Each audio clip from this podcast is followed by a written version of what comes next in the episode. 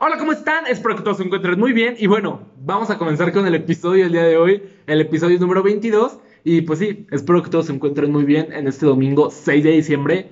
Y vamos a comenzar. El día de hoy tengo un episodio que la verdad me tiene muy emocionado. Estoy realmente emocionado. Eh, como ya se los he mencionado anteriormente, tengo una banda que se llama Factor Sonido.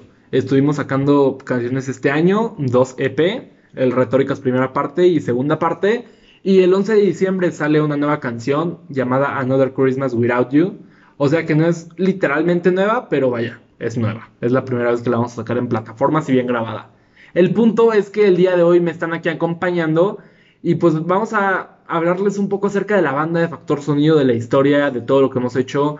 No sé, recomendaciones si quieren empezar alguna banda. Creo que tenemos pues ya unos cuantos años de experiencia.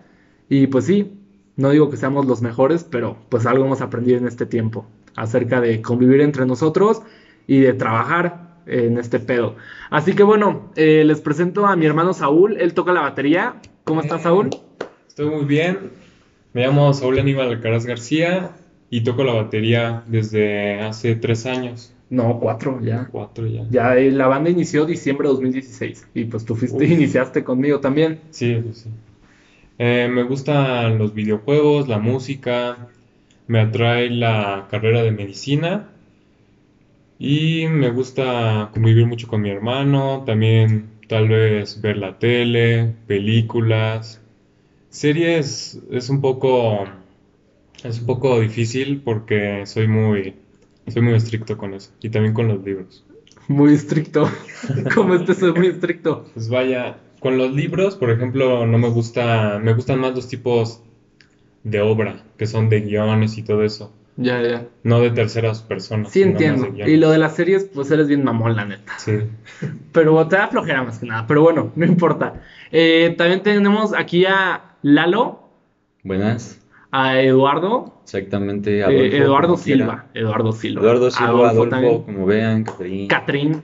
Eh, bueno, él es el guitarrista actual de la banda. Exactamente, primo. Tiene una historia ahí curiosa, se las vamos a contar ahora. Así es. Pero bueno, pues háblanos igual un poco de ti, para que la gente te pues, conozca. Soy guitarrista de la banda El Factor Sonido, como ya lo acaba de decir mi compañero. También, este, si nos vamos por lo que quiero estudiar, pues estudio todavía. Aunque ya pronto, ¿no? Es, eh, va conmigo y Saúl en el CCH. También en CCH Sur. Este, igual ya tiene que los conozco a ellos, eso va a ser otra historia aparte. Pero también la guitarra la toco desde hace dos años, casi tres. Entonces, pues, pues eso, ¿no? Aquí andamos, también me atrae mucho la música, no tengo pensado estudiar una carrera como tal, sino más bien dedicarme de lleno a esto. Perfecto. Y bueno, por último, pero no menos importante, eh, aquí tenemos a Diego también. Diego es el bajista de la banda y bueno, háblanos un poco de ti. Ah, pues me llamo Diego, este, toco el bajo desde hace como tres años igual. Eh, estudio en otra escuela. No voy en CSH con los compañeros, yo voy en el, la Boca 6 de Politécnico. Aunque ahorita estoy como en un en una pausa momentánea, en un break, de, unos cuantos meses. Eh, me gustan los videojuegos, el anime y la pizza. Y la pizza. Creo que al rato vamos a comer pizza. Ah, bueno. Pero bueno. Eh, Muy bien. Pues sí, nosotros somos factor sonido en teoría, pero bueno, vamos a... Pero la pizza de Little Caesars, no otras. ok, bueno, vamos a comenzar con esto ya entrando de lleno en el tema de factor sonido. Vamos a hablarles un poco de cómo empezó la banda. Realmente la banda empezó en diciembre del 2016. Ya son cuatro años. Estamos diciembre de 2020, ya son cuatro años. Entonces, pues, estamos de celebración. estamos de celebración ya cuatro años. Y pues sí, eh, originalmente la banda empezó conmigo, con Saúl, mi hermano en la batería, y con otro chico que tocaba la guitarra, que irónicamente también se llama Lalo. Entonces nuestro antiguo guitarrista se llama Lalo y el actual también se llama Lalo. Así es. Entonces es ahí un poco confuso. El punto es que la banda empezó en diciembre de 2016. Yo pues estaba en tercera secundaria en el Instituto México Secundaria y tenía un compañero llamado, se llama Eduardo Villegas Luengas. Eh, pues estábamos ahí. El punto es que yo ya lo conocía como desde primer año de secundaria y cosas así. De hecho, es curiosa la historia porque me caía muy mal. me, me caía muy mal porque cuando yo iba en primero de secundaria, cuando yo iba en primero de secundaria, eh, tenía música, como en las materias, ¿no? Él también tenía música, pero no íbamos en el mismo salón. Éramos compañeros nada más en la clase Eran de música. rivales, ¿no? No, no, No. rivales. No, nada que ver. El punto es que íbamos los dos en música. Pero no música de tocar instrumentos ni nada. Era así como clase de aprender historia de la música, ya saben, ¿no? El profesor que explica. Ajá, ese tipo de cosas. Ah. Que yo siempre me libraba de eso porque decía, no, yo toco guitarra no, no tocaba la flauta. El punto es que él iba conmigo y los primeros días yo me estaba durmiendo en, la, en esa clase de música. Yo en la secundaria la verdad es que me, me dormía demasiado en la escuela. Me dormía mucho y me estaba durmiendo. Entonces ese güey junto con otros cabrones me estaban tomando fotos. ¿Neta? Me, me estaban tomando fotos y así como riéndose como, pues como pendejos, ¿no? Ya ves, así como esa risita de que, de niño de secundaria. De ¿no? Ajá, sí. Los memes. Ajá. Sí, exacto. Así me estaban tomando fotos riéndose. Y es como, ah, estás bien cansado, eh, jaja. ¿Qué, qué te andas durmiendo? Ya despiértate. Entonces me castraba ese güey. Me castraba, me caía mal. Me caía mal. Ya hasta que llegamos a tercero de secundaria nos tocó en el mismo salón. Y ya éramos, nos hicimos amigos. Sí, llegamos a tener unos cuantos encuentros cuando apenas entramos a tercero de secundaria. Me acuerdo que una vez estábamos como formados en, la, en las filas. Y no sé si se acuerdan que en ese momento estaba como eso de que te tocaban la nalga o algo así. Y decían como, pásala. Ah, Me va. es que creo que solo fue en el instituto. Bueno, seguramente no es como que en todas las escuelas, ¿no? Pero en el Instituto México, en ese año, fue como 2016, les digo, eh, como que estabas así en la formación y como que te la rimaban. No me acuerdo si te la rimaban o te daban una nalgada. El punto es que te No. decían, pásala. ¿Era una nalgada? Era creo que una nalgada, pero arrimada no. Bueno, algo así. Y te decían, pásala. Y, pues yo también estaba en esa desmadre, ¿no? ¿Qué pásala? Y me acuerdo que ese güey de esas me dice, ya no, deja de estar el pendejo, algo así. Y como que nos empezamos así a pelear como que manotados ahí. No me acuerdo, una pendejada así. Ah. Nos caíamos mal. Y empezamos a coincidir en un amigo, eh, este Memes. Ah, sí. Bueno, eh, le decíamos Memes, se llama Ángel. Ahorita creo que va en prepa 8, algo así. Hace muchísimo que no hablo con él. El punto es que como yo ya tocaba guitarra desde antes y mi hermano Saúl también tocaba batería desde hace mucho tiempo, tocábamos con ese güey, con Memes, pero tocábamos covers, todavía no teníamos ninguna canción original ni una banda como tal. Este Memes venía a nuestra casa y tocábamos covers y cosas así, también en la escuela. El punto es que ese güey, Ángel, me voy a referir a él como Memes para que no haya confusiones, es, pero se llamaba Ángel. Este güey Memes se llevaba con, con Lalo, con Eduardo, con el antiguo guitarrista. Y como yo me llevaba con ese güey y los tres íbamos en el, mi- en el mismo salón, empezamos a coincidir. Y poco, a- poco a poco nos empezamos a hacer amigos. Como ese güey era DJ, bueno, nunca entendí bien el pedo. Sí, sí era DJ. Iba como Le a sabía. fiestas. Le sabía ese pedo, Lalo. Ah, sí, se supone. Eh, bueno, eh, iba a tocar así a cosas y pues yo ya me conocían como, no, el que toca guitarra, como que toca guitarra ese güey. O sea, cada rato ya llevaba mi guitarra y ese tipo de cosas. No a la escuela y andar tocando en el receso, que qué pena con los que hacen eso, pero bueno. Eh, el punto es que ya, y ese güey me empezó a decir como, oye, tú tocas guitarra, ¿no? Hay que formar una banda, jaja. Y como que se la, pasó- se la pasaba diciéndome eso, que formáramos una banda. Y a mí, pues, yo nada más me reía, como que se me hacía chistoso. Sí, güey, Pero ajá. finalmente accediste, ¿no? Ajá, finalmente accedí. Exactamente. Un día como que me empezó a hablar de un chingo de cosas de sonido y así, según él muy mamón, y me sorprendió y le dije, bueno, va, se arma, hay que hacer la banda. Y eso estuvo muy cagado porque el primer ensayo, ¿te acuerdas de lo que pasó en el primer ensayo? No recuerdo. ¿No te acuerdas? O sea, puedo recordar, pero ¿qué pasó? Me quedé encerrado en el baño. Ah, ¿fue el primero? Fue el primer ensayo. El Sí. primer, primer ensayo. Bueno, el primero literalmente cuando le dijimos a Lalo que viniera a ensayar no vino. Ah, sí. No vino y yo me enojé. Y dije, ah, ese güey es pura mamada. No está jugando nada más. Y vino este Ángel, el meme sí vino a Sí, ensayar. sí vino. Y fue cuando originalmente empezó la idea de Another Christmas. Ah, sí. Ese día empezó y de hecho ya hay un video que todavía tengo donde estamos tocando la primera versión. Como que al inicio está igual y así no tenía letra todavía, solamente la música, pero después como que la canción se transforma en algo como muy, Raro.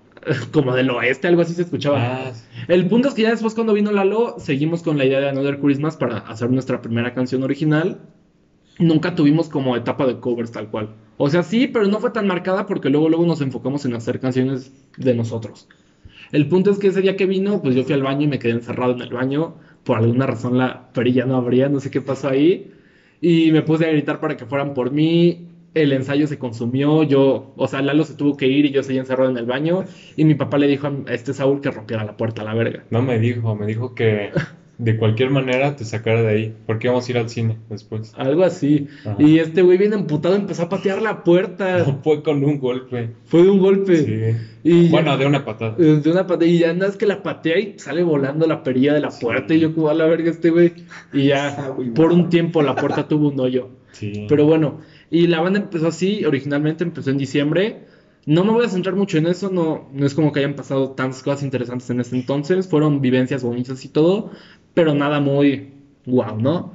Llegamos a, eso fue de 2016, llegamos a 2017, seguíamos en tercero de secundaria, pasó enero, febrero, marzo, abril, mayo, junio. Para julio tuvimos nuestra primer tocada. Nuestra primer tocada en el Instituto México también, en la Semana Cultural. Mm, sí. El- tú ya no estabas ahí, tú ya no estabas, este Saúl iba Ah. también en el Instituto México Secundaria, pero a él lo sacaron como por, como por qué en mes? febrero, por ahí. Como febrero, ¿no? Sí. Tú salió. ibas en segundo de secundaria y te sacaron y te mandaron a una escuela llamada Donald Woods Winnicott, Mm. que sin saberlo fue muy importante en nuestras vidas posteriormente. Sí, porque conocí al Sawi. Sí, ahí conocimos a Diego, también ya después lo conocí, se vino a la banda y pasaron muchas cosas. El punto es que tuvimos esta tocada en julio, ya teníamos dos canciones para ese entonces armadas. Teníamos Another Christmas y teníamos también Despertar en otro lugar. Despertar en otro lugar ya estaba hecha. Obviamente era una versión muy diferente a lo que ustedes conocen hoy en día, que está en Spotify, pero vaya, ya la teníamos. Esa vez que tocamos, solamente tocamos dos canciones. Tocamos Another Christmas y una canción llamada Jugo de Tomate Frío. Oh, Que- la mítica. Sí, jugo de tomate frío. Eh, era como que representativa entre comillas, porque yo la había tocado cuando iba en primero de secundaria solo, totalmente solo, y se armó como que un desmadre en la escuela. Así como, no, ese güey tocó jugo de tomate frío. Y es cagado porque la canción se hizo como que conocida entre comillas entre toda la gente de la escuela, y la canción pues es eh, una canción originaria del rock argentino, como de los años 60, 70, y que de repente todos la conocieran, estuvo muy chistoso y muy chingón, la neta. El punto es que, pues ya tocamos esas dos canciones y, ahí empezó como que un poquito más en forma factor sonido. Después salimos de la secundaria y hicimos Malditos Corazones, la canción Malditos Corazones, que de hecho tiene una historia que a mí me gusta mucho, porque la voy a contar un poco. Este Lalo, el antiguo guitarrista, se traía ondas con una niña. Se trajo ondas todo el año con una niña llamada Mara. Bueno, da igual, ¿no? Eh, con esta chava se traía ondas así muy, muy cañonas. Fueron novios un tiempo y así. De hecho, hay un chiste local. Había un chiste local en ese entonces que era como que, ay, me espiné. Porque cuando, cuando había sido 14 de febrero, este güey le pidió que fuera su novia. Y llevaba unas rosas, pero las rosas traían espinas y todo el pedo. Y unos pinches morrillos agarraron las rosas y les empezaron a patear. Eran como de primer año, nosotros íbamos en tercero. Y ya como que llegamos nosotros bien grandes, ¿no? ¿qué les pasa? Y ya ¡ah! salieron corriendo los morros. salieron corriendo y ya después regresó y un morrillo, no, mira, fue él. Y pues ya como que el meme le metió un zap y ya se fue corriendo el morro. El punto es que cuando creo que yo, creo que fui yo el que estaba recogiendo las rosas y como que me espiné y grité muy cagado, ay, me espiné. El punto es que quedó como chiste local, lo de ay, me espiné. Y después cuando salimos, esta morra le dio como una carta a Lalo. Y pues le dijo ahí varias cosas. Yo estaba con Lalo. Y el güey me dijo así como de mamada: No mames, tienes que escribir una canción de esto, güey. Tienes que escribir una canción. Y me lo tomé como que dije, güey, ya voy a escribir una canción acerca de esto. De hecho, lo de Aime Espiné se ve reflejado en la canción. Porque dice: Todo es una confusión, nadie se puede entender con un corazón. Bueno, no, eh, a toda la cabeza. La canción sí como que narra un poquito todo esto, porque dice, él decidió empezar con esta historia de amor y lo próximo que supo es que Sufrió de un jonrón. un home run. ¿Pero Pero, por por qué? qué? Así como, ¿pero por qué pasó todo esto, no? ¿Por qué lo mandaron a la verga? Y ya digo, lo de él atacó, ella respondió e ilusionó. O sea, como que le dijo que sí, nada más lo ilusionó y que a final de cuentas no.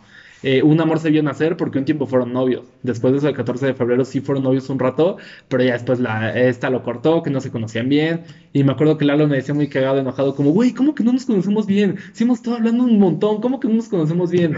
Y pues yo me, decía, me reí y le decía, pues ya ni pedo, güey, tranquilo. Y entonces dice, él atacó, ella respondió, ilusionó, un amor se vio nacer, pero una espina fue un cambio mortal. O sea, yo puse lo de la espina nada más por mamada, ajá, pero una espina fue un cambio mortal. Y pues la canción nos gustó mucho. De hecho, la canción tiene un fragmento que nos gusta mucho, que es lo del solo de batería.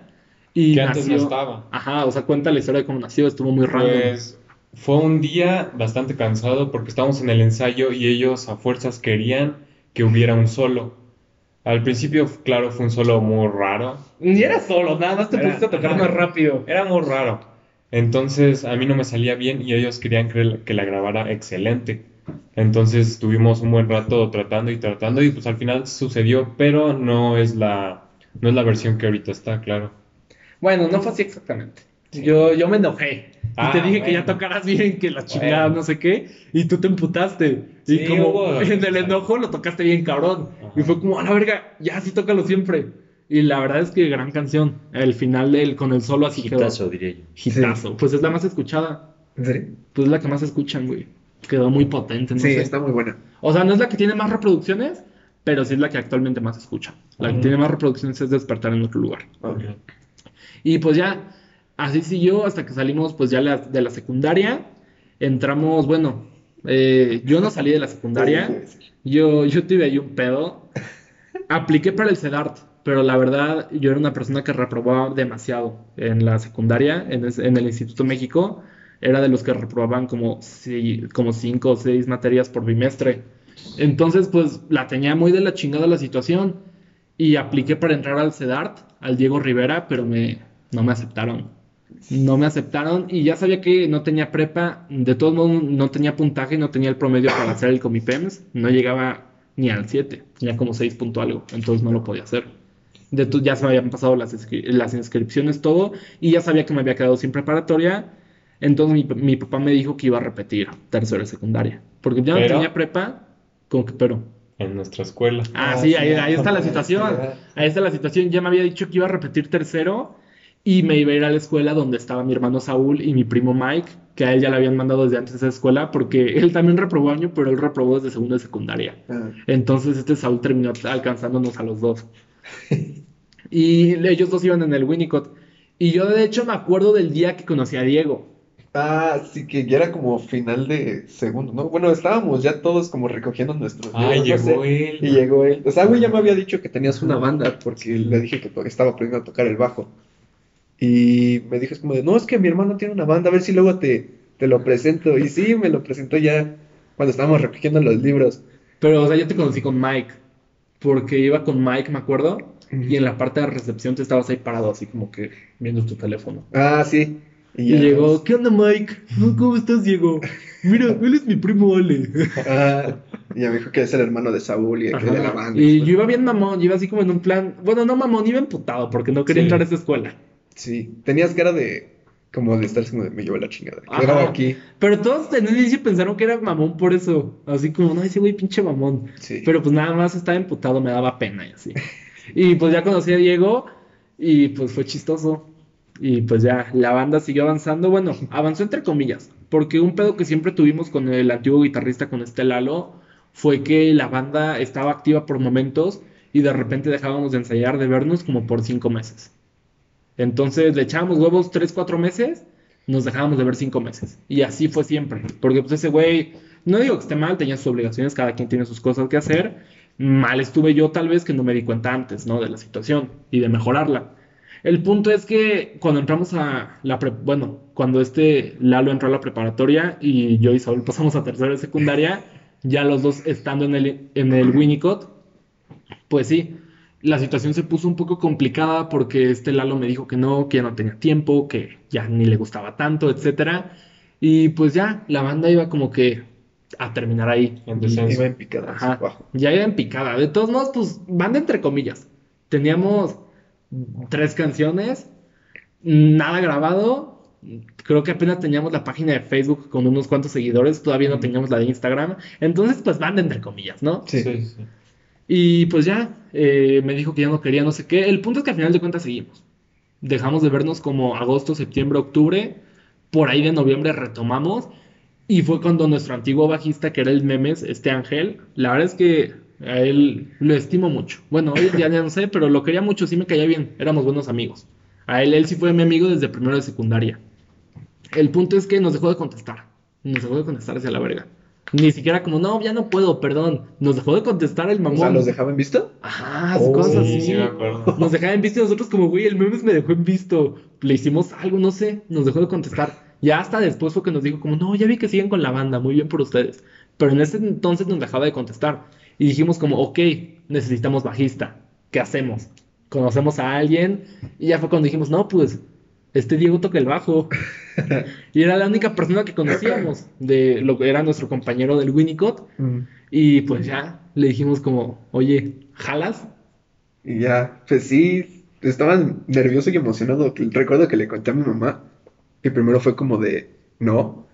¿Te dijeron que no? Sí, o sea, como que no le latió la vibra, porque pues apenas si nos conocíamos y... Oh, Ajá. sí. Es que eso cabe recalcar en el Winnicott, al, o sea, igual y todavía no, no, no entienden bien el contexto del Winnicott, pero pues la escuela se llama Donald Wood Winnicott y es una escuela muy pequeña realmente. Literalmente solo es un salón por grado, en y, general. y hay desde kinder, Ah, pero en cada salón, en cada grado son como 20 personas. ujú. Entonces- es una escuela chiquita, pues. Por lo tanto, todos se conocen entre todos. Las mamás, todo, pues el chisme está cañón, ¿no? Yo jamás había estado, yo jamás había, yo jamás me había visto involucrado en chismes tan cabrones hasta llegar ahí al Winnicott. Cuando yo iba en el México, pues siempre fui una persona muy X. Y al ser una escuela de tantos alumnos, pues como que a todos les vale madre tu vida, ¿no? Un alumno más. Ajá, un alumno más. Y ni siquiera como que me conociera más gente y así. Igual y como con los llamados populares, entre comillas, pues sí. Ajá. Pero yo no, la neta no. Era bien nerd. ¿Para que me hago pendejo? Entonces, al llegar al Winnicott y ser una escuela tan chiquita como que, ah, chinga, me sacó de pedo. Saca de una. Porque mínimo error que hagas o cosa que salga de ti, ya toda la escuela lo sabéis como de, Pero "Ay, bien cabrón, o sea, hasta quien te guste y cosas así están bien, como parecen perros. Sí, no, el- los chismes se, se expanden como enfermedades chinas, así, bien feo. Parecen coronavirus. Parece coronavirus, sí, güey. Entonces a esto Diego se refiere con que a su mamá no le dio, no le dio ganas, ¿no? Ajá, no, no le dio como buena espina. Y ya después le estuve molestando. O sea, le estuve diciendo casi casi desde que me despertaba y que pasaba por mí a la escuela. Le decía es como de, no, pues ya déjame ir, por favor, déjame ir, es una banda, quiero pues acá ver, calar, qué onda. Y pues ya me la, la convencí, me dijo que sí.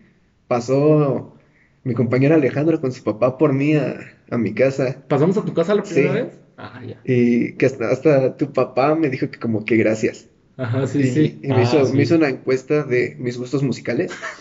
me acuerdo perfectamente, porque me dijo, bueno, este, ¿qué tipo de música escuchas? Porque hasta se volteó, güey, se iba manejando y se volteó.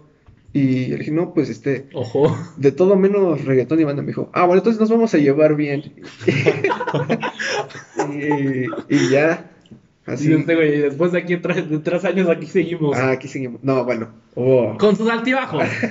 hubo Pero aquí seguimos. Pero aquí seguimos, sí. Eh, yo no sabía que todavía. Es que, o sea, cabe recalcar que mi papá sí está muy metido, yo- o sea, hasta hoy sigue muy metido en el pedo de la banda. Mm. Porque pues empezamos todavía muy morros. Es nuestro manager, básicamente, ¿no? o sea, relativamente es como nuestro manager. Es como nuestro manager, exactamente. Pero Y, y, bueno, yo ya no soy menor de edad. Ya, ya soy, ya cumplí 18 en Cabe- mayo. cabe. Pero vaya, estamos en cuarentena, no es como que hayamos hecho muchas cosas. Por lo tanto, desde antes el que siempre tenía que dar la cara era mi papá, porque todos éramos menores, menores de de edad. Y no era así como que, a ver, ¿quiénes van a tocar? No, son menores, nos mandaban a la chingada. Ajá. Y desde siempre mi papá ha estado ahí, nos lleva, nos trae, eh, pues cosas así. Si ensayamos mal me regaña, me dice que es una de la chingada y ese tipo de cosas. Entonces, por eso, pues igual y lo mencionamos en algunas ocasiones. El punto es que ya empezamos a ensayar con Diego y nosotros en nuestra cabeza teníamos esta idea de, no, Factor Sonido está más vivo que nunca. Tocamos más cabrón que nunca. Tocamos de la chingada. Sí. No, no tocamos así como horrible, pero sí no era una cosa decente, como agradable para los oídos. Eh, lo más cagado es como la percepción de repente te hace creer que sí, ¿no? Mm, O sea, te la, te la crees tú mismo, es como de que te Vaya, estás sí. tocando horrible y tú mismo te ves como, no, güey, suena acá poca madre, O sea, si estás en el presente, Tú sugestionas, ¿no? pues Más vas, a- nada. vas a tocar bien, pero por ejemplo, nosotros podemos llegar a tocar mejor en un futuro. Claro. Y en ese futuro vamos a tocar feo ahorita. Sí, sí, Mm. entiendo. Sí, es la percepción que a del pasado. Que, Sí. por ejemplo, en ese entonces nosotros estábamos convencidos de que el factor sonido acá vivo, muy duro y no sé qué, pero ahorita que le estamos hablando, pues cuatro años después, bueno, Tres. tres años tres. después, sí decimos como de verga, güey. No No, tocamos. no estaba duro y factor sonido no estaba vivo. Y ojalá siga pasando eso. Ojalá siga pasando eso. Ojalá en, en un año aquí sigamos. Ojalá. Dos años, algo, no sé. A ver cómo fluyen las cosas. Chance en el Vive Latino. A ver cómo sigue fluyendo todo esto. Y ojalá podamos seguir diciendo, oye, güey, el año pasado estábamos de la chingada. Eso significa que cada año vamos a ir mejorando. que hay progreso. Exacto. Ah. Eso es una muy buena muestra del progreso. Bueno, entonces Diego entró a la banda y tuvimos nuestra segunda tocada, que fue la primera, como ya les dije, fue en, el, en la Semana Cultural de, del México, que tocamos Another Christmas y Jugo de Tomate Frío. Posteriormente tuvimos nuestra segunda tocada, que fue en... No, la segunda tocada fue en el Winnicott. Sí. Ah, sí. Que tocamos en el patio. Bueno, el Ah. patio azotea de nuestra secundaria. Está muy rara. El patio no está como abajo. Como Voy a publicar fotos de la escuela en Sí, la cuenta o sea, de Instagram para que se den bien la El idea. patio está en la parte de hasta arriba de la escuela. Es Y como el techo. Literalmente es el techo. Pero pues está bien cubierto y todo, ¿no? No Ajá, caes y te tiene, mueres. tiene, pues, o sea, la pared, Paredes. tiene una valla y todavía tiene como un techito de tela. Sí, y hay si una quieres. cancha de básquet. En la cancha, lo demás. Ah, ya no- la cancha, ya lo demás ya es puro sol y, Sí. y Bueno, cosas ya feas. no, después, bueno, da igual. El punto es que tocamos ahí, tuvimos nuestra segunda tocada. En ese entonces solamente teníamos tres canciones originales. Y estaba todavía chistoso porque Another Christmas siempre la hemos visto aparte. Es una canción Ah. en inglés y de Navidad. Sí, Entonces es una canción que realmente solo sirve en en diciembre. diciembre. Pero cuando teníamos muy pocas canciones, yo, yo a huevo la quería tocar siempre. Siempre. Siempre, sí. Así estuviéramos en enero, así estuviéramos en marzo, yo a huevo la quería tocar. Pero ya no, ya de hecho la grabamos y la tenemos muy olvidada siempre. Cabe recalcar, quiero mencionar que en esa tocada del Winnicott fue donde empezó a el mini fan base que tiene la banda con las niñas de con las niñas de la secundaria, los compañeros Del así, Winnicott. Del Winnicott, así como empezó a crecer un poquito más la banda, como a tomar forma. Sí, ya como que, o sea, de todos modos había unas cuantas personas del México que ya era como que, no, pues ahí esos güeyes está chizo y está chistoso y todo. Ajá. Pero realmente en el Winnicott fue como que ya dijeron como, ah, mira, factor sonido. Le saben a la música. Ajá, bueno, igual le saben entre comillas, ¿no? Y esa vez tocamos covers de Hombres G. Hombres G. Teníamos, ya saben, ¿no? Como que cada banda cuando empieza tiene su fijación con una banda para tocar covers. Y la nuestra era Hombres G. Hombres G. Ya y, saben. y de vez en cuando la de Vía Láctea. Ah, está bueno. Ah, había Láctea de Zoé también. Igual cuando iniciamos, o sea, literalmente cuando iniciamos, cuando todavía no estaba Diego, tocábamos música ligera y tocábamos unas de los Doors, porque el antiguo guitarrista este de Lalo era muy fan de los Doors. Entonces yo cantaba bien chistoso, bueno, todavía, ¿no? Pero más todavía. Ah, Aparte con voz así como de niño. Y Saúl ahí como que nada más veía a Lalo cómo tocaba. y como que trataba de seguir con la batería. Y Lalo ahí no. y yo, love me two times", y todo eso, ¿no? También tocábamos una que me gusta mucho de YouTube. Que se llama Every Breath You Take. Every Every Breaking Wave. Eh, la tocábamos mucho. De hecho, posteriormente la seguíamos tocando. El punto es que en esos momentos, cuando ya estábamos en el Winnicott y tocamos en diciembre de 2017, diciembre de 2017, tocamos las tres canciones que teníamos y tocamos como otras tres de los hombres G. Y a mí en ese momento me gustaba una niña. Me gustaba una niña del Winnicott, eh, de, de nombre Melanie, la verdad. De nombre Melanie. Eh, me gustaba mucho, la verdad me gustaba mucho. Lo más chistoso es que es dos años menor que yo. Es dos años menor que yo, porque yo iba en tercero y aparte iba un año atrasado. Ah, sí. Y ella sí. iba en segundo, entonces son dos años. Entonces son dos años y a mí me gustaba mucho. Y de hecho me acuerdo que en mi mente yo a huevo quería tocar Te quiero. Ah, sí. Por eso. Un clásico, De- de claro que sí. ¿no? Ajá. Ajá, quería tocar porque pues igual y tocamos Venecia, tocamos ¿cuál otra? ¿Tocamos Lo Noto? Ya no me acuerdo. No, Lo Noto no, ¿verdad? Luego nada más era aquí en el ensayo. lo de devuelve a mi chica. Venecia, Ah, devuélveme a mi chica y te quiero. Y te quiero. Sí, pues sí, Sí. o sea, todo hombre que sepa tocar guitarra, yo creo que debe de saberse esas canciones. Bueno, Bueno, yo no las tocaba, yo nada más cantaba. Nada más cantaba. Bueno, Bueno, Bueno, X. bueno, cada quien. Eh, ajá. Y yo me acuerdo que fue la última que tocamos, porque yo dije como, güey, la quiero tocar a Para, para para que... ajá. Ajá, está, pues, está bien jodido. Pero bueno, y tocamos Te Quiero. Estuvo, pues fue una tocada agradable, nos divertimos Estuvo mucho. divertido. La neta sí nos Aunque divertimos. en un cierto tiempo, cuando estábamos tocando las canciones, hubo receso de Kinder. ¿No se Ah, acuerdan? eso estuvo de la Ah, chingada. sí. Hubo un receso que entraron así como si nada. Es que esa escuela está bien chistosa, se los repetimos. Sí. O sea, luego los recesos de secundarias se empalman con la hora de salida de, Sí. de los de kinder de la clase de computación y el salón de computación está igual arriba. sí. Entonces era como de que todos se detenían porque los bestias que jugaban fútbol, tiraban a matar y luego le pegaban a los niños. Sí, Entonces- estaba chistoso esa escuela. Muy buena escuela. El punto es que se subieron los de Kinder y yo me acuerdo que tenía la guitarra y un morrito, no me acuerdo quién, pero un morrito bien castroso. Mientras yo tocaba, se acercó, pero literal enfrente. Se me quedó viendo y empezó a tocar las cuerdas. Y yo como, espérate, morro, o sea, ya nada más seguíamos tocando a lo pendejo. Y el morrillo agarrando las cuerdas y ya llega el profesor de música. No, no, no, vete de aquí, ya, ya, ya. Perdón, eh. Yo como, no, pinche ¿Ya qué, tocada no? chingona, ¿no? Eh, fue un día divertido de todos modos, a pesar de todo. Conocieron, eh, los de ahí de la escuela, del Winnicott, conocieron a Lalo. Para Lalo también fue... Fue divertido. Para Lalo cambió mucho su vida hasta el Winnicott. Sí. O sea, la neta. Eh, no en- bueno, eh, conoció a ella, su novia, exnovia, no sé, no quiero decir nada acerca de eso. La conoció ahí y pues estuvo chistoso porque si yo no hubiera entrado al Winnicott, él tampoco hubiera conocido a nadie de ahí y fue una novia con la que estuvo o está demasiado tiempo. Mm. True. Y pues ya, pasó esa tocada, ya... Creo, creo que el que inició todo fue Mike, porque fue el primero que fue allá a esa escuela. sí, Mike, si no hubiera primo. ido, Si no Mike estaríamos no- aquí. Si Mike güey. hubiera entrado, yo no hubiera conocido a Saúl. Ajá. Saúl no me hubiera conocido a mí, no hubiera sabido que toco el bajo, no te hubiera conocido a ti. Exacto. Cosas. Aunque podría verse como una falacia, pero es la verdad. Sí, porque hay una falacia que dice que María Curry no pudo, no, no pudo descubrir esto si no lo hubiera dejado en un cajón. Pero muchos dicen que tal vez en algún momento lo pudo haber descubierto. ¿Eso en qué clase lo estás viendo? ¿En cuál más? ¿En cuál? En filosofía. En La filosofía. filosofía. Es que tengo una amiga que justamente igual me estuvo ¿Sí? hablando de las falacias apenas. Y justo, Que por cierto, yo voy con Saúl en el mismo salón. Menciona mismo- algo. En el mismo salón de filosofía vamos él, él y yo. Sí. Pues él pone atención, yo nomás lo escucho él también. Entonces, pues, no hay problema. Pero en línea, ¿no, compañeros? Ajá, en línea. estudios. Prácticamente es, es aprender solo, ¿no? Así que. Bueno, eh, en que me quedé en lo de, ajá, en lo del Winnicott. Eh, tuvimos esa tocada del Winnicott, eh, estuvo muy chida y todo. Después tocamos en el México otra vez, regresamos a tocar para la Pastorela, que fue una tocada igual bien culera. Sí. Fue una tocada bien culera. Ah, Debo admitir culpa de que yo llegué como cinco minutos antes de que nos tocara Sí. Subirnos porque me quedé platicando con la que era mi suegra en ese entonces. ¿Qué?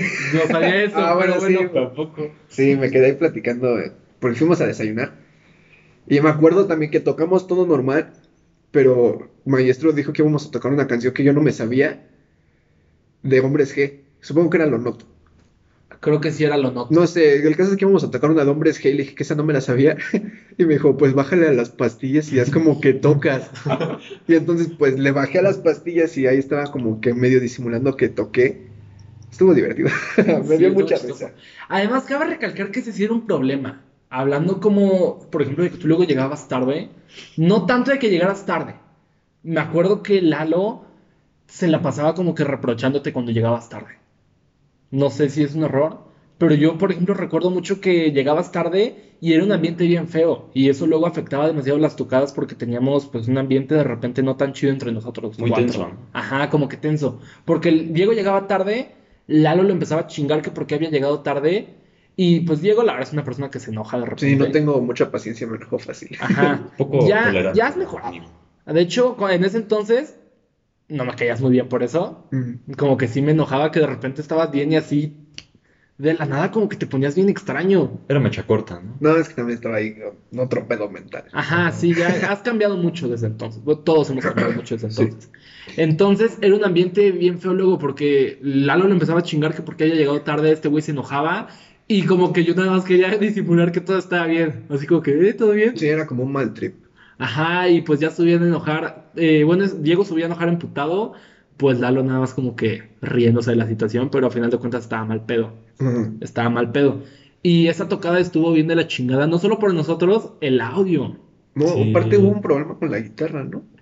Ah, no, hubo un chingo de pedos, Bueno, sí. puros pedos. Eh, no teníamos, este Lalo no tenía guitarra eléctrica en ese momento, yo solo tenía guitarra eléctrica y ensayábamos con una electroacústica. Mm. Con una eléctrica y una electroacústica, pero no podíamos llevar la electroacústica a la tocada porque iba a fallar seguramente. Sí. Y le pedimos a un morro del Winnicott que nos prestara su guitarra. pero pinche guitarra culera. Según era mejor que la mía y la chingada, pero la tenía bien descuidada. Sí, le tuviste que cambiar las cuerdas, ¿no? Literalmente Lalo la tocó y se le rompieron las cuerdas. O sea, ¿qué pedo? Le, le compré cuerdas, se las cambiamos y la guitarra no funcionaba, tenía un chingo de falsos. O sea, después de cambiarle la cuerda como pendejo. Y un morro que estaba por ahí, creo que se llama, ¿cómo se llama ese güey? ¿Quién? Diego Armella. Bueno, un morro de ahí del México, que era compañero de Saúl de su generación. Ah, ¿a poco estaba ahí? Él nos prestó la guitarra. Sí. Ah, estamos hablando de, en... 2017, Ah, Diego sí. Armella, sí, sí, sí. Nos prestó una guitarra y pues ya todo bien, entre comillas, porque tocamos Venecia. Tocamos Venecia y pues para hacer bien Venecia, Saúl cantaba el inicio. Como, Ah, sí. como en la canción original. Ah. Cantaba el inicio y ¿qué pasó Saúl? Pues vaya, no sé cantar muy bien, entonces sí me puse muy nervioso porque hicimos una prueba de sonido cuando no había nadie y aún así me ponía nervioso. No, y de todos modos la tocada no hubo nadie, porque nos pusieron literalmente los primeros, nos pusieron para abrir. Sí, Y yo me acuerdo cómo empecé a cantar y solo había unas, unas mamás. Ajá. Habían pocas personas. No, y después cuando te sentaste a tocar, ¿no te acuerdas que la batería se dejó de escuchar? Sí, porque era una batería eléctrica. O sea, son muy buenas las baterías eléctricas, pero a final de cuentas la seguridad, la confianza la tienes en una acústica. Claro. Entonces la batería falló, Saúl se emputó, se paró a ver qué pedo, y ya bien emperrados, eh, como que otra vez volvimos a empezar. No fue una tocada agradable, la neta. Después de eso, llegó el 2018. Teníamos solamente tres canciones todavía: Another Christmas, Malditos Corazones y Despertar en otro lugar. Cada una tiene su historia muy bella, Mm. Y pues sí. Cuando llegamos a 2018, me acuerdo que yo estaba, yo estaba en, en inglés, en el Winnicott, y Lalo me mandó un mensaje en la mañana. Pues era de mañana, ¿no? Iba en la mañana todavía. Me mandó un mensaje diciendo, era como que una invitación, así como, no, las bandas que quieran tocar para el Exalive Lindavista, eh, manden mensaje a este número y no sé qué. Y me dijo, güey, hay que entrarle. Va, va. Entonces tenía 16 años todavía, ¿no? Le mandé el número en papel y le dije, oye, mira, checa eso y pues ve qué onda, ¿no? A ver si podemos tocar. Mi papá mandó mensaje y todo y sí, se pudo. Obviamente nos sacaron una lana. Creo que fueron como 3 mil pesos. Creo que fueron como 3 mil pesos por una tocada en la que nos obligaron a vender boletos. Ah, sí, Sí. cierto. Nunca se metan eso, nunca se metan esas cosas. Consejo Sí, para principiantes. Sí. Si Mm, les dicen en el toquín, ok, toca, pero vende estos boletos, el chile de cancela a lo mejor no vayas. Salte de eso. Salte de eso, sí. ¿Por qué? Te metes en pedos que no. O sea, te metes en pedos que no. Le vas a terminar vendiendo, le vas a terminar vendiendo boletos a gente que ni te conoce.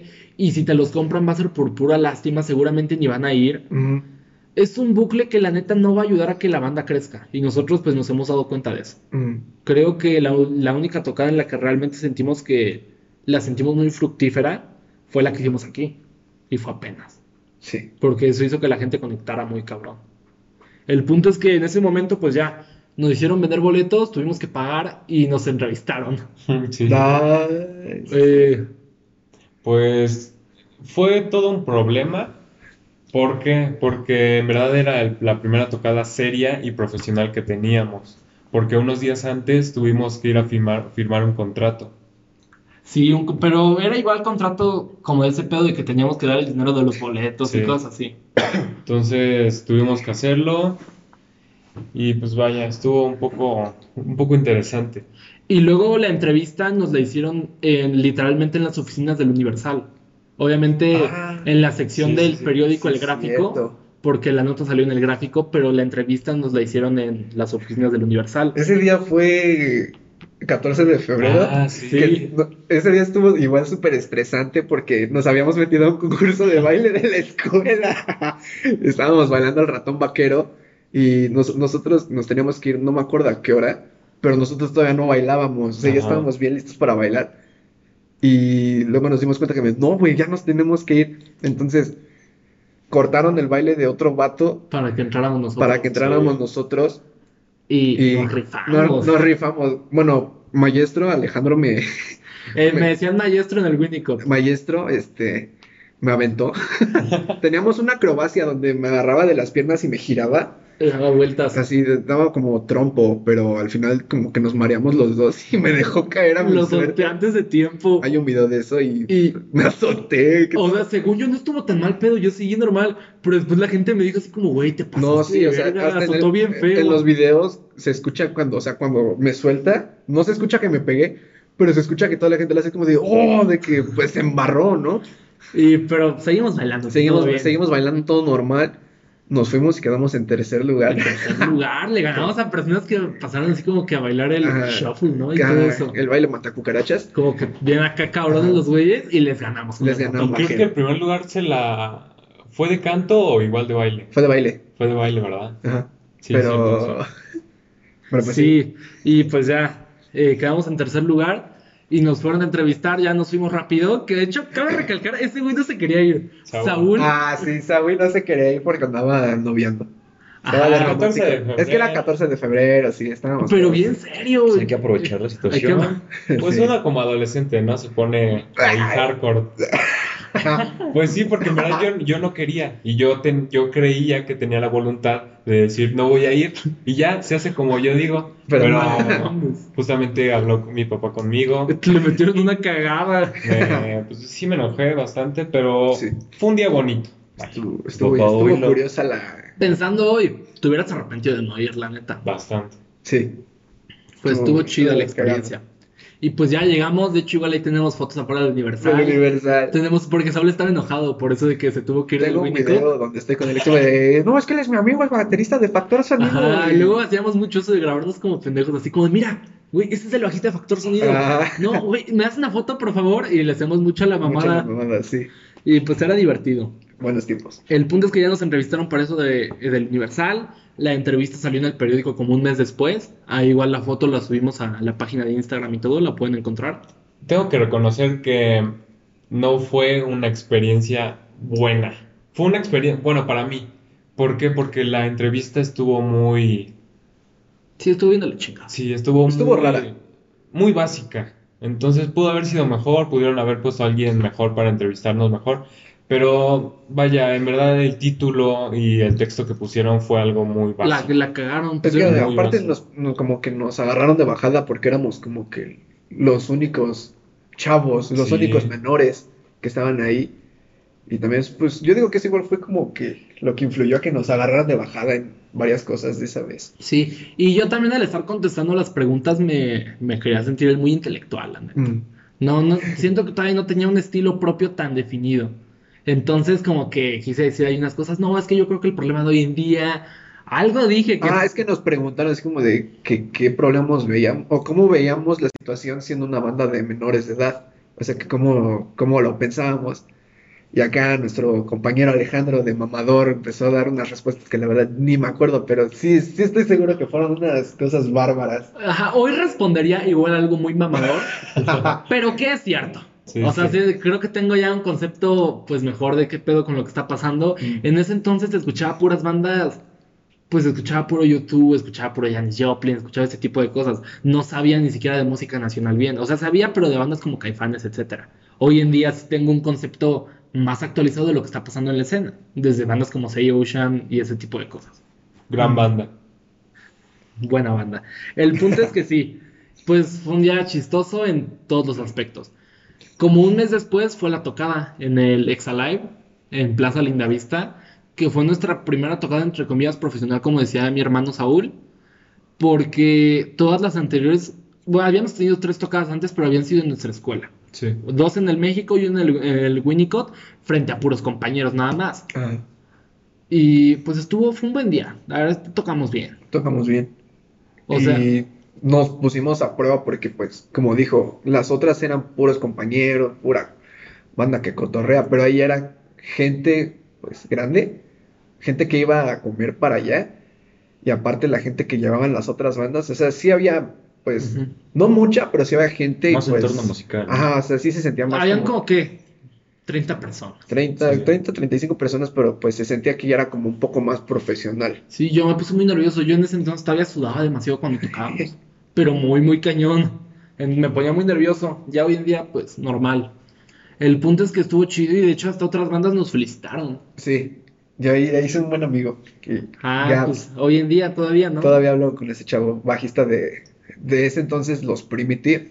Ah. Ahorita el compañero tiene otra banda que se llama Ghost Diver. Me cae muy bien, es una buena persona. Te mando un saludo, Gabo. Sí, o sea, de hecho es algo muy bonito el estar como que tocando y conocer otras bandas. De repente si te lo pones a analizar es un pedo y te causa como que conflictos de, ay, chale, porque está bien cabrón, porque te das cuenta que hay un chingo de bandas. Ajá. Y dices como, güey, quiero resaltar entre todo, entre todos Sí, te das cuenta de que pues no eres el único que está buscando pues, ser reconocido y cosas así. Pero a la vez está chingón conocer gente que está en el mismo pedo que tú. Ajá, porque te das consejos y así. Ese chavo Gabs me... Cuando empezaba en el bajo y así, porque para ese entonces yo no era bueno, no soy bueno, pero, pero me daba más consejos de cómo tocar, cómo hacerle y así. Y pues sí, es súper buena onda. Que Sí. para mí es, es un arma de dos filos el estar entre tanta banda, porque siento que hay veces que dices, pues, entre- lo mismo que dices, ¿no? De resaltar. Dices, vamos a resaltar, pero vamos a explotarnos así al máximo cuando sabes que todavía no puedes llegar a ese máximo y como que terminas haciendo lo peor, ¿no? Sí, de sí, repente sí. y de después, o pasa lo contrario, ¿no? Por eso digo, para mí puede ser un arma de dos filos, pero pues igual es la idea de estar en un entorno musical más, ahora sí que más cabrón. No, y es que en especial hablando de pedos artísticos, está muy difícil porque no hay un camino a seguir. No, pues no, obviamente Vas a la deriva. Ajá, es, eh, literalmente es como Es prueba y error, es prueba y error. y error. No es, por ejemplo, hablando de otras carreras, que pues igual y hay como que un camino, no digo que hay, güey, que chingón, no digo que sea fácil. Pero hay entre comillas un camino más marcado. Es como, bueno, es, es más como, como los pollos, ¿no? Ahorita que lo dices que vas a la deriva, es como los pájaros cuando nacen, ¿sabes cómo, no? No. Que tienen que aprender a volar. Ajá. Que sí, el que aprende sí. a volar, pues vuela y el que no, pues Sí. ya se fue a la chingada. Sí, ¿no? Y, y está cabrón porque, por ejemplo, hablando de otras carreras, no sé, un abogado o algo así, obviamente tiene que estudiar una carrera. Ajá. Tiene que estudiar para ser abogado y posteriormente pues ya empieza a ver qué pedo. Pero si hablamos de la música, estudiar una carrera en cuanto a música no te da ninguna seguridad de que la vayas a armar. Sí, que es como que el tabú de siempre, ¿no? Que si le dices a tu papá de, no, es que quiero, Quiero estudiar música. música. o quiero estudiar arte, están como de, no, pues estudia algo de verdad, no vas a vivir Ajá, de eso o exacto. cosas así. Era algo que hablaba con Claudia, porque pues ya ves que ella está en lo del pedo de grabar y todo eso. En algún momento pues tuvo ahí como que eh, su mamá como que no lo veía tan en serio, me dijo. Pero pues a final de cuentas nace como del miedo, ¿no? De los padres, de ay, güey, es que qué va a hacer. Y es por lo mismo porque no hay un camino marcado. Puedes estudiar muy, muy cabrón y nunca ser reconocido. Puedes no estudiar nada y sacar unas canciones como Ed Maverick y tener 2.5 millones de oyentes. Ajá. Entonces, pues está cañón. A final de cuentas solamente es como que darle, Es cabrón. suerte. Yo digo que lo único, con- en- y en todo, en la vida también en general, para mí es la constancia, ser constante nada más. Sí, exacto. La constancia. Pero bueno, eh, nos quedamos en el Exalive. Y tocamos, conocimos, les digo que varias bandas, conocimos eh, a Hombre Nutria. Conocimos a Hombre Nutria, que hoy en día ahí siguen, ahí andan. Saludos. Escúchenos en Spotify, tienen ahí unas canciones curiosas. Eh, Hombre Nutria, a mí me gusta mucho la de Verías, pero bueno. Eh, Hombre Nutria, los Primitive, que dice mi compañero que se hizo amigo de Gabo. Bueno, los Primitive ya ahorita como que ah, bueno, ya no existen. ya no ya. existen, están extintos, pero pues escuchen Ghost Diver, la banda de, de Gabo. Aparte, los Primitive eran como una banda de jam punk. Ajá, era una banda que me gustó mucho cómo tocaron. Ajá, Porque sí, porque no, no tenían canciones así como de y la vida de Ajá, este es que año", así que. Estuvo súper raro porque estábamos nosotros, tocó creo que Hombre o sea, fue un cambio súper raro de género. Tocamos para- al final y de hecho no le cayó muy bien eso a los demás Ah. porque éramos los más pendejitos. Ajá, sí, Porque fue como por sorteo y nos tocó al final, estuvo chingón. sí, eso. cierto. Cerraron con broche de oro. Y bueno, tocó hombre, hombre Nutria, igual estaban unos vatos llamados Clofent, que hoy en Ah, día pues, están bien raros, no sé qué onda. Como que siguen vivos, pero no. Es que sacaron unas canciones en Spotify que ya borraron porque la neta estaban muy mal ¿Ya borraron? Ya las borraron. ¿Ves que te las llegué a enseñar y te dije que qué onda con eso? Que tenían como que varios errores ahí extraños. Sí. Ya las quitaron. Tienen nuevo cantante, creo que sacaron un sencillo Ajá. hace unos meses, ya no han sacado nada más. Está pero pues raro. ahí andan. Constancia. Clofent. Sí, constancia, a final de cuentas. Que ese fue igual nuestro error. eh, Sí, después de tantos años, ¿no? Con Lalo, la constancia. la constancia. Y justamente cuando dijimos, no, güey, ya, con todo, tenemos dos EP, coronavirus. Pero bueno, ¿qué se hace? Y después de eso, como que tuvimos igual, otra vez nos apagamos un rato. Después de lo del Exalive, de Plaza Lindavista, pues muchos dirían, güey, ya tocaron esa vez, como cagármele más el pedo. Por lo mismo de Lalo, dejamos de ensayar, nos dejamos de ver. Y después mucho peor, porque después vino la etapa que según Lalo ya, ya, se- ya no estaba, ¿te acuerdas? Ajá. Que empezamos con la idea de las calles. No, la otra. La idea de, sí, de la soledad, algo así. La calle de las desilusiones. Ah, sí, sí. desilusiones. Que me- ahí empezamos con esa idea esa vez. La Fue- idea de esa canción. Fue una etapa oscura. Fueron las primeras veces que empezamos a ensayar los tres, ¿no? Ajá, sin este Lalo. No estaba Lalo, Ajá. el antiguo. Y, y era un desmadre. Pues creo que en mi perfil de Insta tengo un video archivado de cómo tocábamos, pero no. Hasta tengo una historia de que estás pateando el ampli porque no se oía. o sea, era una etapa súper oscura, súper dark. El punto es que eh, ahí todavía estábamos, bueno, recapitulando cuando íbamos en tercera secundaria, yo y Saúl, pues, eh, bueno, todos íbamos a salir con PEMS para, pues, entrar a, a alguna un- preparatoria de la UNAM, o en este caso del Poli. Y entramos al curso del CONAMAT. Entramos al curso del ¿Qué CONAMAT. sucedió? ¿Qué sucedió en el curso del ¿Qué CONAMAT? sucedió? ¿Qué sucedió en el curso del CONAMAT? Pues resulta que ahí va otra persona que llegó porque también quería un futuro asegurado en la vida, el cual aún no tiene, pero, este, y esa persona soy yo. Y me encontré al llamado maestro Alejandro y al llamado Saúl Saúl, que pues me acuerdo yo de principios, que así de repente pues, era un curso, eran dos escuelas, una era la, como la sucursal así principal Y el otro el otro colegio era, el colegio francés, está ahí por ver si quieren ir. Muy buen curso, por cierto. Este, pues ya de ahí, ¿qué sucede? Pues eran salones, la neta, en la cárcel en la que, bueno, en la Escuela. escuela, parecía cárcel, eso es lo que quería decir. Esa, el ese- colegio francés parece cárcel. parece cárcel, exactamente. O Hasta sea, parece de esas escuelas de Irlanda, podríamos decir, porque en la, en la... Parece tipo Sing Street. Exacto, parecía, era un patio y la estructura estaba medio rara. Exactamente, Sí. y luego las ventanas estaban llenas como de, o sea, de barrotes, pues todavía se entiende, pero esos no eran barrotes, esos eran rejas. Ah, no. Casi, casi mosquiteros. Sí, sí, sí, o sea, como para que no se saltaran los reos, parecía topo chico. El punto es que de ahí, pues, este, ya pues pasan a los maestros, a, nos van a dar, porque era maestro por materia, no era un maestro que daba todas. Mm, Sí. Y creo que eran tres clases por día, una cosa así. El- y eran todos los sábados, entonces pues ya fuimos. Bueno, yo fui, este, yo hice amigos ahí, ellos también, y, pero no nos conocíamos. O sea, Bueno, por ese entonces no nos conocíamos. Bueno, conocidos, pongámosle así. ¿no? No, tú sí hiciste amigos. Bueno, yo sí hice amigos. Maestro, Saúl? maestro antisocial. Raúl. Sí, era, eh, solo conocimos como a tres personas. Conocimos a tres. Al Ángel, Ángel Caballera. sí, a Ángel Caballero, que en algún momento me dijo que quería hacer rap y así, que si no conocía a alguien que le hiciera beats. Y le dejé de contestar. Es que yo tengo algo muy chistoso. Cuando me piden un favor o algo y se me olvida, pues se me olvida y ya. Pero cuando la persona me empieza a insistir, así como de, No oye, esto caso. que te dije, oye, esto, ¿qué pedo? Contéstame. Como que ya me da pena contestar. Y eso pasó con ese güey. Porque me lo Ah. pidió y yo le dije, déjame le pregunto a Lalo, al antiguo Lalo, al Sí. otro guitarrista. Y le iba a preguntar, pero se me olvidó. Y el vato me empezó a mandar mensajes de que, oye, ¿qué pedo con los beats? ¿Ya preguntaste? Oye, ¿qué onda? No, pues gracias por ayudarme, ¿eh? Ese tipo de mensajes. Compañero, si estás oyendo eso, aprende de tus errores, ya te lo está diciendo maestro. Sé consciente. todos en general, todos en general. Bueno, todos en general aprendan de los errores. Pero- pero de sean repente es incómodo. Como. Como Ángel. Ángel Caballero, no sean como él. Gracias. Sí, pero bueno, ahí anda. También otro vato que no me acuerdo cómo se llamaba, que siempre llevaba una gorra como de la América y que llevaba pants, ¿te acuerdas? Sí. Era buena onda. Me caía bien, pero yo a mí me acuerdo que me dejó de caer bien una vez que se empezó a burlar de la banda. ¿Neta? Ah, ¿No te acuerdas? se burlaba. Es de esas personas que en Ay, verdad este no saben. pinche burloncito. Me, me caía mal. Sí, sí, ya me acuerdo. Y después el pantaleón, güey. El Félix sí me caía bien Ah, chingón sí. ese güey. ¿Cómo? Pantaleón. ¿Te acuerdas del Félix? No, del Félix no me acuerdo. Él se llama Félix Pantaleón. Ah, o sea, Pantaleón era su... Su apellido. Oh. Y creo que no entró a nada.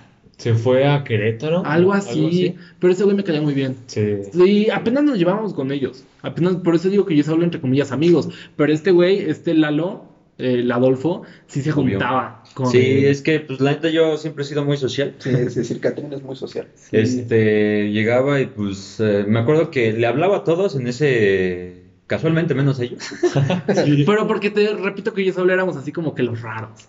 O sea, no los raros, Los, los hermanos Pero- que tienen una banda y que nadie quiere socializar. Es que hasta eso yo en verdad no me gustaba el ambiente. Del, en el principio Ah, no me gustaba. Saúl siempre ha sido una persona bien mentamadres en cosas así. Sí. Ajá, de repente como que algo no le gusta y se como que se, Bueno, Se Igual cohíbe, ¿no? se, se, cohíbe y empieza, no, es que ellos son los pendejos, es que esto y lo otro. ¿Sí o no? Se pero es que sí me acuerdo mucho que en verdad no soportaba. ¿Eran los sábados? Los sábados. Los sábados en la mañana nos llevaban y en verdad el ambiente. Y yo mismo acepto el error que no aproveché esas clases. Yo en verdad me daba, me daba hasta flojera Sí. ir. Es que bueno, un, curso de, eso. de clases en sábado por la mañana igual, hasta yo. A mí sí me gustaba mucho. Es que- Igual y era porque yo traía el pedo de que estaba repitiendo. Sí, es que tú ya estabas Tú mentalizado. traías otro chip, tú Ah, ya- sí, ya. tenías otro. Sí, porque al primer curso que fui, cuando yo iba a entrar en el año que iba bien, Ajá. me iba a dormir. Que era- Güey. creo que era el CECIT gracias. 5 o 6, algo así, el que está al lado de Reforma. No me acuerdo cuál. No, No sí me acuerdo. no es. No sé qué número sea. Mm. El punto es que iba a ese curso y me dormía. Porque era, eran como 6 horas, 7 horas al día, Ah, los bueno, sí, sábados. también, seis horas. Y siete pues no te acuerdas que regresaba. No, ¿cu- ¿cuál ni te conocemos todavía? Eh, pues Saúl sabrá, ¿no? El Sí. punto es que sí, pues conocimos a Lalo en este curso del Conamat. Exactamente, ahí, lo con, ahí los conocí a ellos, este, estábamos en un receso y pues les hablé. Pero Y ya. fue en los finales, ¿no? O sea, no fue al principio. No, no fue al mitad. principio, fue a los finales, exactamente. No, ya hablábamos, pero X. Así Ajá, como o sea, exactamente, Como pero... que solo nos saludábamos. Y, y Ujú. tú ya me habías dicho que querías aplicar para el CEDART. Ah. Sí, yo le dije, y tú me, y tú me Y yo dijiste... te dije, esa- cuidado. De ahí salió... Ojo ahí, amigo. Ojo, Pero ya te mucho expliqué. ojo, y te dije, no, pues mira, tenemos una banda, etcétera. Y no, pues que yo toco guitarra. Pero pues teníamos guitarrista en ese entonces. Y Sí, fue como, pues va, Ah, chido. ahí quedamos. Ajá. Ajá, fue nada más como que ahí quedamos. Y de hecho, el último día del Conamat, literalmente el último día, Sí. yo creo que es lo que hizo que tuviéramos después confianza para después volverle a hablar. Exactamente, porque ya los últimos días nos pasaron del colegio francés a la sucursal que está en Narvarte, La buena. la buena, Que dice donde Conamat y ahí todo. dice Conamat, exactamente, ahí está toda la publicidad. Y pues este, me acuerdo perfectamente que yo tenía un amigo, tengo un amigo, saludos Eric, El Eric. el Eric, el Eric Manjarres. Y pues yo tenía ese compa y de ahí me acuerdo que en ese momento era como, como la prepa, o sea, si querías entrar a tu clase, entrabas y si no, pues no. Pues de ahí valió madre. Porque yo le dije, pues vámonos a salir, pues qué. Ya sabemos esto, pues ya vámonos, ya luego. Y es que eran como cursos intensivos. Ajá, exactamente. Nada más como para reforzar lo que ya Y sabíamos. era para nada más reforzar lo que sabíamos. Y llegaba el director del Conamat, así Ajá. como, Ah. ustedes pueden, chavos, son Sí, los mejores, Oh, sí man. se va a poder, ese tipo de Sí, cosas. una inspiración acá bien loca. Pero hasta eso las clases como que revolvieron a muchos. Yo me acuerdo de la primera clase, bueno, no sé si fue la primera, pero en ese mismo yo veía mucha gente. No, pues ya no eran los compañeros que teníamos en el otro. No, era ya gente No. muy diversa Sí, y loca. de hecho, yo me acuerdo que ese día tú y yo estábamos emputados, bueno, no emputados, pero nos castraba todo a mí a Saúl, la neta. Molesto. Ajá, porque había un güey que estaba como que echando puro desmadre, así como esos de jejeje. Y, ah, güey, era un curso que estás pagando y vas a echar desmadre en la clase.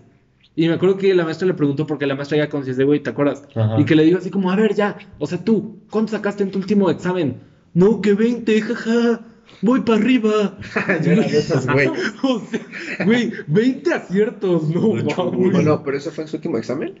En, eh, en esos, ajá, pero eso Ah, es no, como... es que yo- diagnósticos. Es que yo saqué 20 en el primer examen diagnóstico. Y, y me estaba igual riendo. 20 Sí. en el primero. Bueno, Creo- se creo- entiende más. Creo que hasta menos, habías como 16 y te das cuenta, no, huevo, prepa 6 allá voy, y cosas así. Bueno, es que ese güey ya literal faltaba. Pero ya para el último sí. Faltaban ¿no? faltaban como dos semanas para el examen. Ah, el güey, ya. 20 aciertos, jaja. Yo ya para el último sí me saqué a huevo lo que necesitaba Sí. para Que entrar. ahora ha sido de ese bro, ¿eh? No, Pues qué decían que robaba teléfono. ¿Dónde estará saltando? Por aquí, güey. Que le iba a robar el teléfono a la maestra y que iba a ey, hacer no se le dice asaltar, se le dice generar. ¿Dónde estará generando? No se calma. Pero bueno, Y pues ahí pasó el hecho. bien. Vaya. Compañero, Claro. Dudo que escuches esto, pero si lo estás escuchando, te deseo lo mejor en la dudo que tengas Spotify. Dudo. ya, vas. Entonces, pues el- ahí, ahí fue el hecho, el, el acontecimiento que yo creo que me dio más confianza con ellos y ellos conmigo, supongo. Que nos saltamos la clase eh, mi compita, y ellos dos, el Saúl y el, y el maestro. Pues ahí, pues Narvarte está cerca de Plaza Delta, de Parque Delta, una plaza por ahí. Y pues, Ah, ahí- y luego íbamos a unas tortas. ah, sí, cierto, también. pues, Esas tortas. son luego hay que ir. Hay que ir otra vez, hay que ir de regreso. Exactamente. Y pues ya pasaron las tortas, dijimos, pues ¿a dónde vamos? Pues está cerca, Parque Delta. Pues yo no a sabía, yo todavía no sabía en qué pedo con eso de la ciudad y eso. Ah, sí. Y fue como, güey, llegamos a Parque de la Playa Delta, qué loco. Como Me saqué de onda, te lo Sí, juro. yo sí, yo estaba así de, pues está aquí cerca, güey. Es que estaba en unas calles. Estaba en las calles, ajá. Fue como caminar y ya. Y había un, este sí es una anécdota así, pero estuvo muy chistoso porque había un concurso de Smart Fit. donde era, era un billar, o sea, era un billar pero de fútbol. Ajá. En vez de tener tacos, los tacos eran tus pies, ¿no? Así que de ahí pues ya se... Y quién sabe, por una u la otra, este, nos metimos los dos, un equipo y Pero un yo fui tu equipo. equipo, ¿no? Ajá.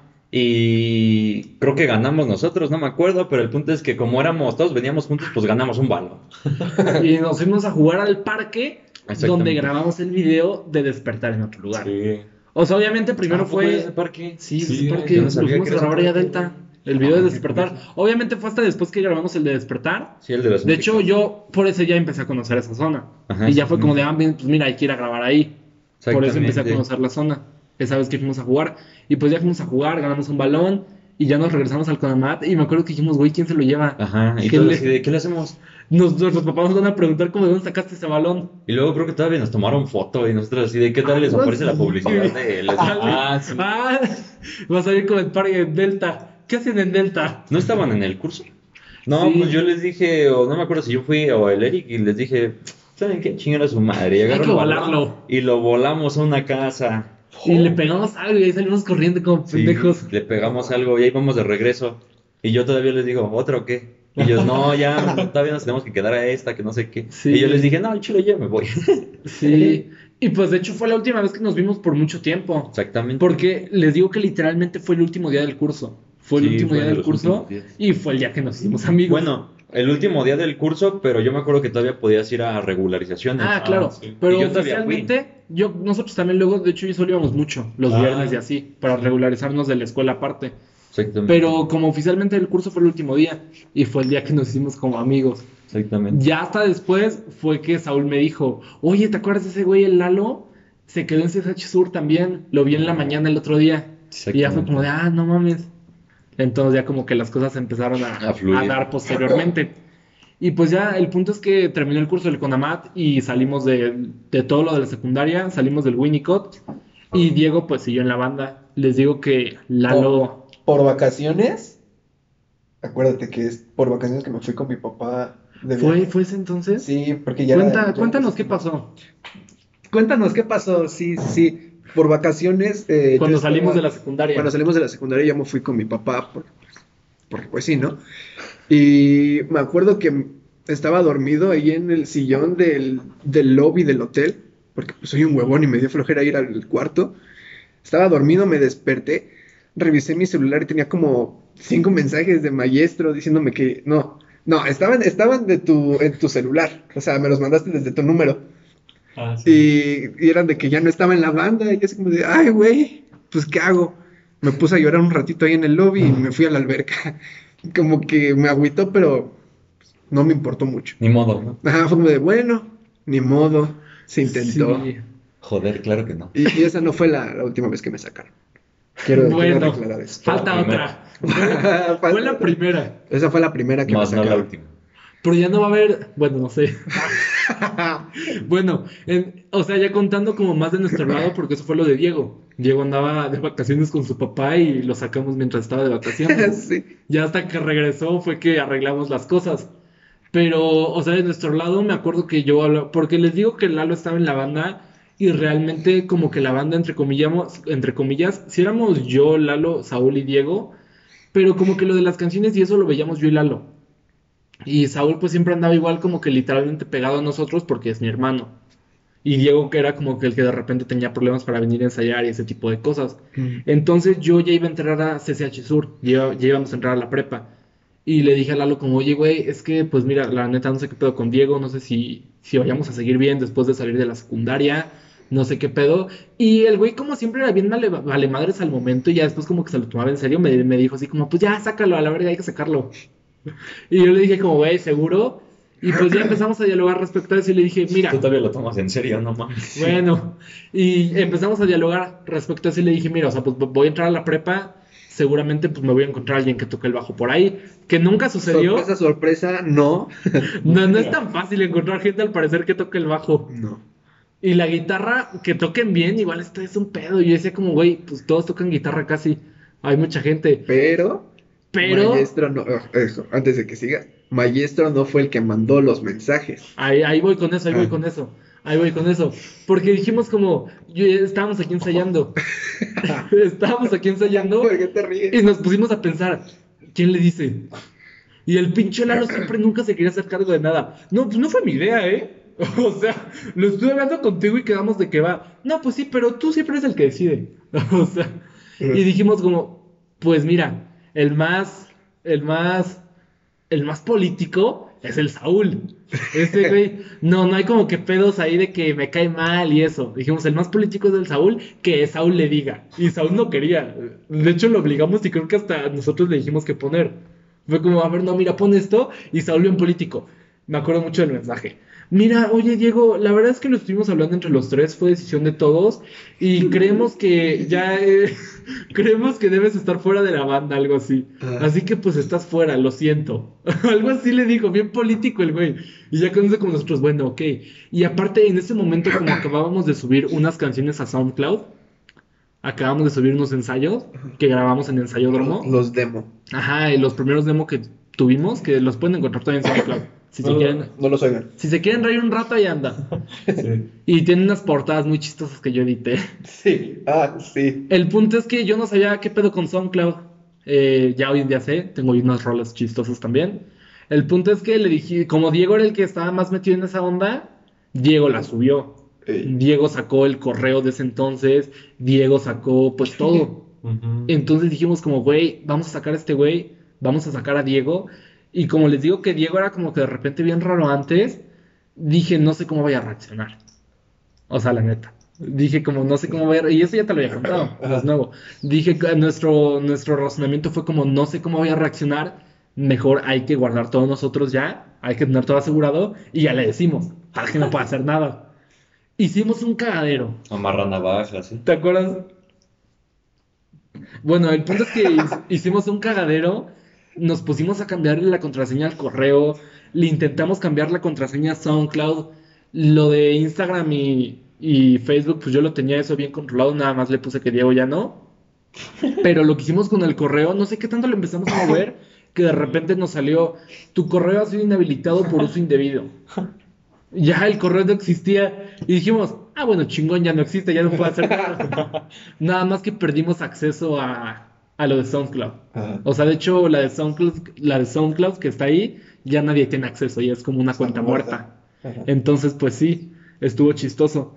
Y pues ya, después del cagadero le dijimos, oye Diego, ¿sabes que estás fuera? Y pues, ay, sí sentí feo, o sea, sí sentí como que algo feo. Porque me acuerdo que subiste como estados y así. sí, andaba agüita. Ajá, como de que, ¿qué pasó? Estoy fuera de factor sonido. ¿Cómo me siento? De la chingada, algo así. sí. Algo así subiste. Y me acuerdo que igual tenías una foto, eso sí me acuerdo igual mucho. La de esa cuenta donde subías como recuerdos, donde está el video de donde El- estamos lanzando ladrillos. Ah, mi vertedero. Ajá. Ah, sí, no, pero entonces eso no fue para finales de secundaria, ahí estábamos en prepa, creo. Ajá, como inicios, algo así. Ah. Pero inicios, literalmente. Sí, y subí la- el, el mítico video donde Maestra se clava. Ahí Una el- madera. Me, me clavé con un clavo. Ahí clavo, chistoso. ajá. El punto es que me acuerdo que tenías una foto de nosotros tocando en la pastorela. Y igual habías como narrado todo ese día. No, empezó con el con el del Winnicott, porque también ese mismo día fue el bailable del Winnicott. Y pusiste como todo el día narrado y después como ya cuando te habíamos sacado me metí a ver y pusiste como ya me sacaron XD. Ah, sí. Y dije Muy como, bueno, chale, ya quito todo eso. El punto es que lo sacamos y mi papá sí me regañó en el momento, sí nos regañó. Nos dijo que pues lo manejamos como niños, pues éramos niños, ¿no? Eh, bueno, Meh. Eh, que lo manejamos muy mal, que así nos hacen las cosas, ni siquiera le dimos la cara a Diego. Ah, sí, Después le volvimos a hacer lo mismo, la neta, posteriormente. Sí. Ni siquiera le dimos la cara, nada más fue como, Ajá, o sea, ni siquiera me atreví a decirle, mandé a Saúl a que le dijera. La neta, fue un error muy grande que tuve, el ni siquiera atreverme a decirle qué pedo. Entonces, hablamos con él, le dije que, pues le dije lo que quería que mejorara de su parte.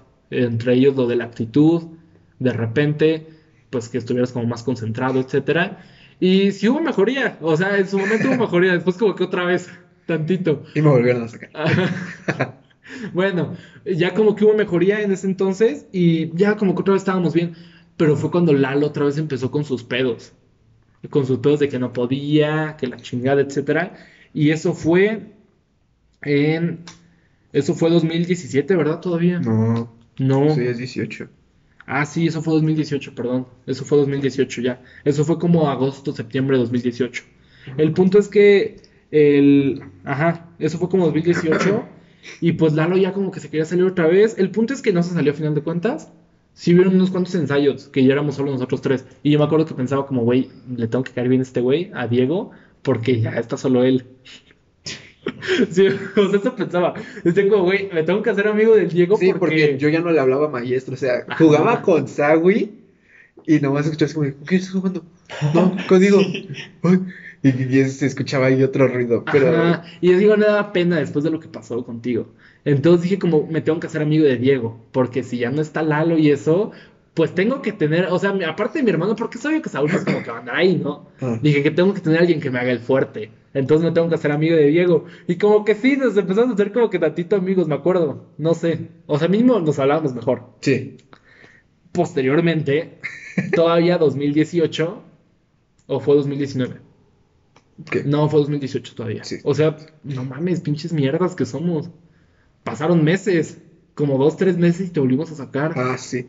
Me sacaron para diciembre, Ajá, porque después, porque fue cuando tocó el... bueno, tuvimos una tocada juntos, porque el 20 de octubre más o menos de 2018 fue la, la como cuarta vez que tocamos, algo así, y tocamos en un lugar llamado Obos San Ángel, que es un lugar que apreciamos mucho, la neta. Muy bonito lugar.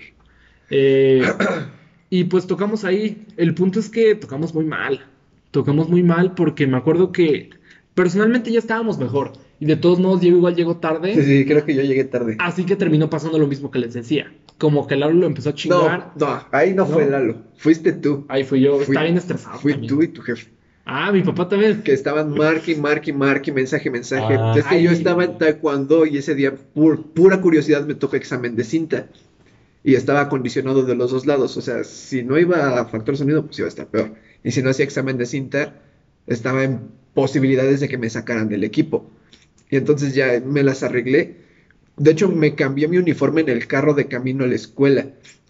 Y de camino estaban duro y dale Marque, marque, que dónde estás, dónde estás. Ah, me acuerdo que hasta había subido un sticker de preguntas de que ya había acabado mi examen. Y este idiota me puso como de, ¿ya vienes o no? ¿Yo? Sí, Ah, con un dos puntos sube aparte. Y es como de, ay, Sí, sí, no, y andaba bien estresado y, y como que ahí la gente me odiaba. Es que cuando estoy en ese, cuando estoy como en ese trip de estresarme antes de una tocada, caigo muy mal. cagas. Sí, o sea, la neta.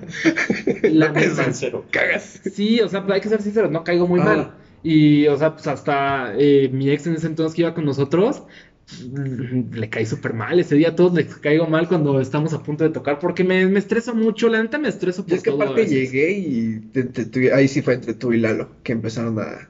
¿qué pedo?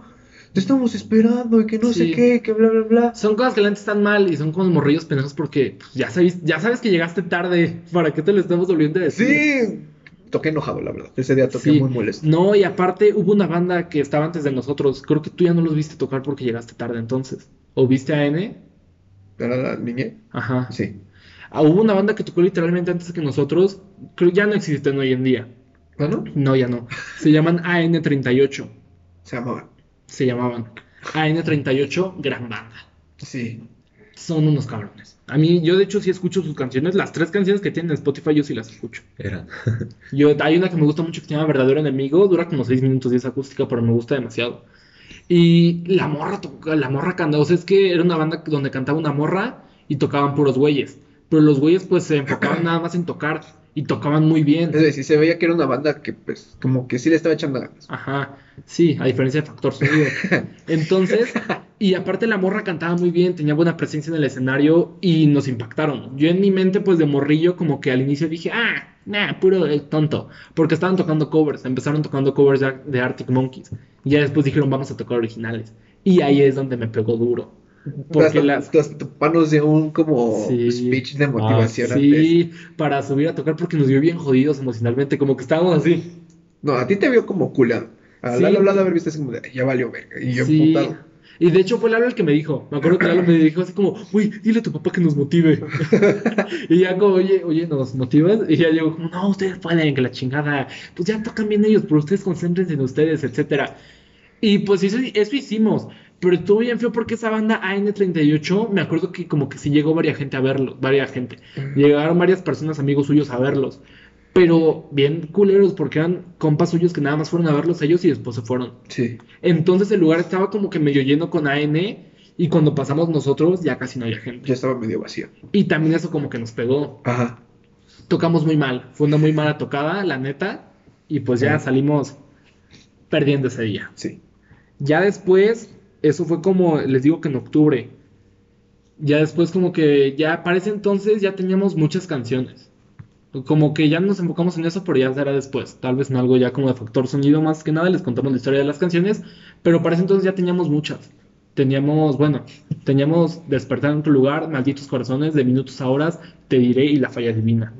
Ya teníamos, sí, ya teníamos mm, seis Cinco. canciones. Sí. ¿Cinco? ¿Eh? Cinco. Seis, contando Another Christmas. Ah, bueno. Ya teníamos seis canciones. Y de hecho creo que ese día tocamos Another Christmas también. Sí. Era octubre. El punto es que pues ya cuando empezó, cuando empezó a llegar diciembre, nosotros siempre como que nos gusta ir a tocar a la pastorela del México, del Instituto de México Secundaria. Y eso hicimos. Pero me acuerdo que Lalo me volvió a decir como, oye, güey, eh, conozco un compa que es bajista. Entonces Lalo me dijo así como, oye, güey, conozco un compa que es bajista, pero toca muy, muy cabrón. Y le dije, ah, toca chido, a ver que venga a ensayar. Y igual como que Diego, igual como que tenía pedos, era por lo del taekwondo, ¿no? De repente, como que no venías a ensayar. Ajá. Porque mis clases eran en la mañana y acababan en la tarde y pues... se Luego sí empalmaba. bien jodido. Ah, luego venía con hasta los putazos marcados en el brazo. Y yo te decía, baila. Y este güey pues se enojaba igual mucho. Ajá. Y pues ahí estaba medio extraño. Entonces Lalo me dijo que conocía un amigo suyo que era bajista. Y le dije, no, pues tráelo a ensayar. Y pues ya lo trajo y era un vato que yo ya conocía desde la primaria. Porque ese güey iba con nosotros en la primaria. Pero nunca fue mi amigo. De hecho me caía mal, no sé por qué. Nunca fue mi amigo. Y ya vino a ensayar y todo. Empezamos a hablar con él. Tocó y tocaba muy bien. La neta sí tocaba muy, muy bien Sí. y le puso un bajo pues bien loco a las canciones, como que súper así como tocándolas muy cabrón. Y dijimos, y me acuerdo que hablé con Lalo y le dije, güey, ¿qué procede? Este güey toca muy bien, pero ahí anda Diego. Adiós. No le quiero, o sea, no le quiero hacer eso otra vez. Y lo hizo. Pero esta vez peor, porque ni siquiera le dimos la cara para decirle. Otra vez. Otra vez. No, es bueno, es que mínimo esa vez te dijimos. Esta vez, la segunda vez que ya fue con lo de Gobín, ya no te dijimos. Nada más como que no te contestamos. Ah, sí. Y de hecho no me acuerdo quién me llegó a decir, creo que eh, una amiga del Winnicott, algo así, me llegó a decir que tú estabas diciendo en el Winnicott porque te preguntaron. Que te preguntaron en el Winnicott si íbamos a tocar en el México y algo así. Y tú les dijiste, no, pues yo creo que no, porque no me han dicho nada y pues en mí no, no creo que toquen. Sentí bien feo cuando me dijeron eso porque sí. Yo sí tenía la idea de que no iban a tocar y ya luego vi en la página de Insta del Factor Sonido que estaban tocando y que había otra persona con otro bajo rojo y fue como de, ¿ah? Y hasta le dije a mis amigos de la prepa, como, de, oigan, creo que yo no estoy en, la, en Factor Sonido. ¿Y por qué? No, pues es que tuvieron un toquín y llevaron a otra persona. Ah, no mames, neta, sí, a ver. Dice, no, sí, güey, pues ya. Te odiando a Factor Sonido. Sí, Mamó. no, sí, muy fuera de Pues tus compas, ¿no? Ya después como que te dijeron, no mames, que vas a regresar con Sí, ellos. mis compas estaban como si fuera mi ex, o sea, estaban así de que, Ajá. no, pues, pinches culeros y que no sé qué. Y les vas a ayudar. Ajá, y cuando les decía que iba a regresar, que no te vas a regresar, te van a volver a sacar y que no sé qué, que la chingada y que bla, Sí. bla, bla. y- Es que, o sea, con eso de la banda siempre ha sido como que una relación con un ex, la neta. Igual con antiguos guitarristas y así. Por ejemplo, ahorita con Lalo, ¿no? O sea, siempre parece así como una relación de- bien extraña. Y- Tóxico. Ajá, es- supongo que es con todas las bandas, ¿no? bueno, Sí. sí. Entonces, Ah, tocamos con este güey que tocaba el bajo y con él sí tuvimos varias tocadas ese diciembre, que fue diciembre de 2018. Yo en ese entonces, la neta, me encontraba muy mal, como que conmigo mismo, como que, pues, no sé si decir psicológicamente, no, psicológicamente no, pero emocionalmente estaba muy, muy jodido, porque acaba de terminar con mi ex de ese entonces y estaba muy mal, la neta. O sea, luego, eh, pues mi hermano Saúl, pues cuéntales. Eh, fue una situación que, como hermano, pues tenemos más interacción en la casa. Y pues, yo lo entiendo, desde chiquitos hemos tenido hasta la misma, no los mismos gustos, sino los, la misma mentalidad. Que no sé, que estamos así, pensamos lo mismo. Entonces yo, sí fue una situación complicada porque había veces que, no sé, que lo veía triste o llorando o cosas así. Y vaya, fue, fue difícil porque él tampoco se quería dar cuenta de lo que estaba pasando. Sí, o sea, sí la cagué yo, Sí. porque ahí seguía. O sea, pero Saúl sentía como tu dolor. No, no No, mames. desde que Ah, Se te me tomó, ¿no? Saki Cody, no, no, no, Ah, no. No, o sea, o sea que me veía, o sea, igual y para la gente externa, que pues eran mis amigos y todo, pues decían como, pues pobrecito, anda mal, ¿no? Pero yo lo sentía más. Pero Saúl estaba aquí conmigo. Ajá. Entonces me acuerdo mucho de un día que era bien noche y estaba llorando en el baño. Ah, sí. Y me acuerdo que Saúl abrió la puerta y yo llorando, güey. Y yo como, no, estoy haciendo el baño.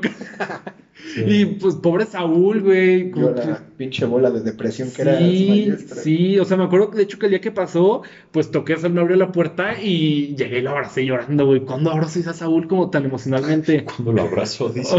O, o sea, sí nos queremos todo, pero como que una muestra de afecto tan emocional, no. Es- sí, sentí raro. Porque, o sea, Sentí raro. o sea, no es de que el- no es sentir raro de la afección, Quítate raro. sino que no me esperaba eso al entrar a la casa.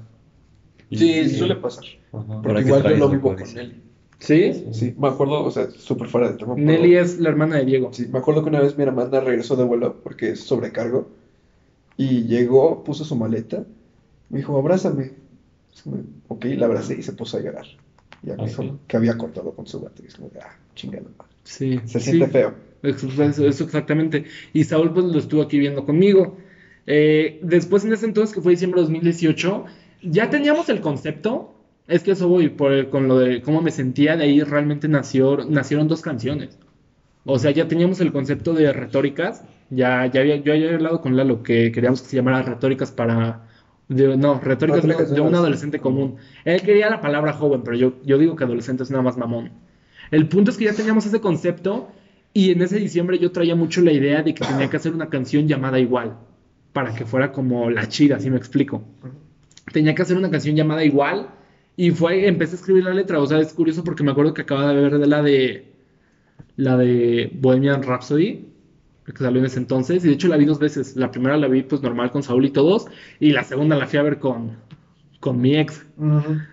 Y ese día me acabé todo el dinero de la beca, no mames. Eh, la fui a ver con ella. Y, y, ese día empecé a escribir la canción, empecé a escribir retóricas. Ya tenía como que la melodía, el tan, tan, tan, tan, tan, tan, Entonces tenía que escribir la letra. Y empecé, o sea, me acuerdo que pensé porque dice, no sé cuánto camino quede por recorrer. Entonces es obvio, ¿no? El no sé cuánto camino quede por recorrer. Y me acuerdo que dice, mientras una sonrisa perfora el techo, aquí seguiré. Porque me acuerdo mucho que en la película de, Bohe- de Bohemian Rhapsody, no sé si se acuerdan, que cuando van a volver a tocar los güeyes, ya lo último, lo de, eh, ¿cómo se llama? El Live late. Alive. el live ese, le dice así como, no, vamos a hacer que todos, que se perfore el techo con nuestra música, la sonrisa, algo así de la gente le dice. No se acuerdan. Sí, y el vato le dice como, pero no tiene techo, es un estadio. Y dice, pues que llegue a la luna, algo así. Y yo me puse a pensar en eso y dije, güey, qué chingón, que una sonrisa perfore el techo, aquí seguiré. Poético. Poético. Referencia time. Y pues ya la canción como que sigue fluyendo así. Y, o sea, la canción yo no quería que, yo no quería que a la canción le pegara emocionalmente lo que yo estaba pasando. Pero al final de cuentas sí lo hizo. Por eso yo siempre digo que es una canción de amor disfrazada de otros temas adolescentes. Y me escondo, o sea, bueno, no me escondo, pero digo que es porque realmente como que los adolescentes todo el tiempo están en ese pedo, bueno, estamos. Estamos, Entonces, estamos en ese tiempo ¿Del amor? Ajá, como del amor y ese tipo Ajá. de cosas. Entonces yo por eso digo que es una canción que no habla de amor, pero termina siendo de amor por el contexto en el que se involucra. El adolescente lo único que tiene en, en esta etapa es la escuela y el amor. Exacto. Y si no tiene el amor, tiene la escuela. Y si, pues, claro, no se concentra mucho en la escuela, tiene el amor. La hormona. Ajá, Sí. eh, exacto. Lalo nos puede decir eso. Tiene novia y ahorita va de la chinga. No, pero pues no es por ella, ella me impulsa a ser mejor No, no, no, no, exacto. No digo que no digo que esté peleado. No, no me refería con eso. O sea, Saúl estaba diciendo dos cosas totalmente apartes. O sea, si no Ah, te va sí, en la sí. escuela, pues tienes lo otro al 100 Ah, sí, también. Sí. O las dos al 100. o las dos al 100. Ojalá. No hay, no hay nadie que pueda llevar la escuela junto con el amor al cielo. Este está muy cabrón. Sí, Está cabrón. te lo digo porque, pues sí. Por, por Por experiencia. experiencia, güey, sí. Bueno, el punto es que pues yo andaba mal y no quería que le pegara directamente, pero la canción termina siendo eso porque eh, la- el segundo verso que dice, bueno, eh, no recuerdo muy bien la letra, pero dice una, hay una frase que me gusta mucho que es mi favorita respecto a eso y ahí es donde la canción se vio directamente afectada por lo que yo estaba sintiendo, que dice, pero si me estanco en ti, me estanco en mí. O sea, realmente en ese entonces yo me sentía muy estancado, sentía que no estaba avanzando. No hay necesidad de explicarlo. Es Bueno, como- sí, eso es, muy, obvio. o sea. Si me estanco en ti, me me estanco, estanco en, en mí. mí. Y ahí la canción se ve directamente afectada. Ya después le meto algo más mamador, que es igual como una referencia directa a una banda llamada Sui Generis, y una canción que se llama ¿Para quién canto yo entonces? No sé si te das cuenta que el puente dice... No, el puente dice algo así, de que eh, entonces ¿para quién canto yo entonces? Y esa canción me gusta mucho, igual es rock nacional argentino, y la canción se llama ¿Para quién canto yo entonces? Igual es hay otra re- referencia. El punto es que por eso digo que la canción no es de amor, pero termina viéndose afectada por el amor directamente. Y así nació Retóricas. Ya después, cuando empecé a superar más esa situación, que fue como por febrero 2019, empecé a escribir otra canción llamada Tan Solo Corre, que es la última que hicimos.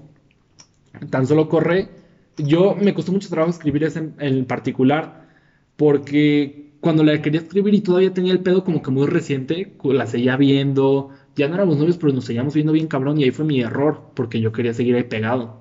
Y pues ella que me dejaba, ¿no? Pero no, lo hacía por no ser mal pedo. Lo hacía por no ser mal pedo. Eh, y pues yo ahí seguía, entonces no la podía escribir porque luego, luego mi mente quería así como que reprochar. ¿Sí me explico? Ajá. Supongo que a todos les debe pasar, igual no se les ha pasado, que de repente cuando se termina una relación directamente, pues sigues como que en la etapa, no del enojo, pero sí como que sigues negando la situación tal vez. Ah, Entonces todo lo que escribía se vería, se veía así como querer demostrar que, así como querer decirle a la otra persona la cagaste. ¿Sí me explico? A huevo, o sea, me acuerdo que incluso tenía una frase bien extraña que no tenía nada de rima, no tenía ni música, pero yo la tenía ahí, que decía como, y querías tu canción, pues ahora la tienes, algo así. O sea, güey, no pinche mames. men, así me güey, explico. eso como, es un beef. güey. No, güey, de Paquita la del barrio, ¿no? mames? Ajá, es que a eso me refiero, como que se veía bien así de que a huevo quería como que demostrar que no, pues me siento mal, ¿sí me explico? Y es por tu culpa, a huevo quería demostrar eso. Y estaba de la chingada, por eso nada me gustaba de lo que ponía. Y hasta que realmente pasé a lo de como, como empezar a calmarme, como a la etapa donde ya empiezas a aprender de lo que pasó, fue que pude escribir tan solo corre. Yo considero que la canción es, en cuanto a letra, yo considero que está chingona. No sé cómo lo ven ustedes. Es una buena, es una buena canción. Para mí es una buena canción también. Sí, bueno, y pues ya fue que nació Tan Solo Corre. Pero en ese entonces les repito que Diego no estaba con nosotros. No. Bueno, eh, porque el bajista que estaba, este Gobín, eh, Que también se llamama Diego. Eh, dato curioso. dato, dato curioso. eh, También se llamaba Diego. También se llamaba Diego. Así como el otro guitarrista se llamaba Lalo. El otro bajista se llamaba Diego. ¿Qué cosas pasan aquí en Factor Sonido? Sí. Ya cuando llegue el nuevo Alejandro. No, el nuevo Saúl. El nuevo Saúl. No, no saquen un nuevo Saúl. No. Tengo un amigo que se llama Saúl. Lo, lo voy a enseñar. Le vamos aquí. a enseñar a que toca la batería. Pero bueno, eh, y pues ya. Entonces, ese güey, eh, el- ese bajista, tocó como tres veces con nosotros. Tocó igual en un lugar llam- llamado Laberinto, Laberinto Cultural Santama, que esa fue una muy buena tocada. Después volvimos a tocar en Obos con él, como para quitarnos la espinita de Obos, que lo habíamos hecho muy mal, volvimos a tocar ahí para quitarnos la espina. Y pues la verdad lo hicimos bien. Eh, ahí él ya como que tenía pedos con sus papás y cosas así, tenía muchos pedos, entonces no podía estar en la banda bien y se salió de la banda. Fue como su despedida esa, ¿no? Pues, pues bueno, menos. no era como que gran amigo. Me caía bien y todo, como que me intentó ayudar. De hecho, hay unas cosas con lo de mi ex, como que intenté hablar con ella y la chingada a la vez del México. ¿Ah, sí? Eh. Entonces, eh, pues la verdad me caía bien. Era ahí chistoso. Se fue, no tuvimos bajista por un buen tiempo y aparte igual en ese diciembre de 2018 grabamos el video de Another Christmas. Grabamos el video de Another Christmas que lo pueden encontrar ahí, pero el audio es, es de una versión tocada en vivo. Recuerden que la versión buena sale el 11 de diciembre. Fue la que fuimos a grabar ahí en... Ensayódromo. No, el video. Ah, el video. ¿Dónde lo Está grabamos? En Delta, lo En grabamos Delta. en casa de un amigo de Lalo. Ah, eh, es un buen video. Sale, Estuvo muy loco. sale Alessandra. Ajá. Ah, sí, cierto. Sí.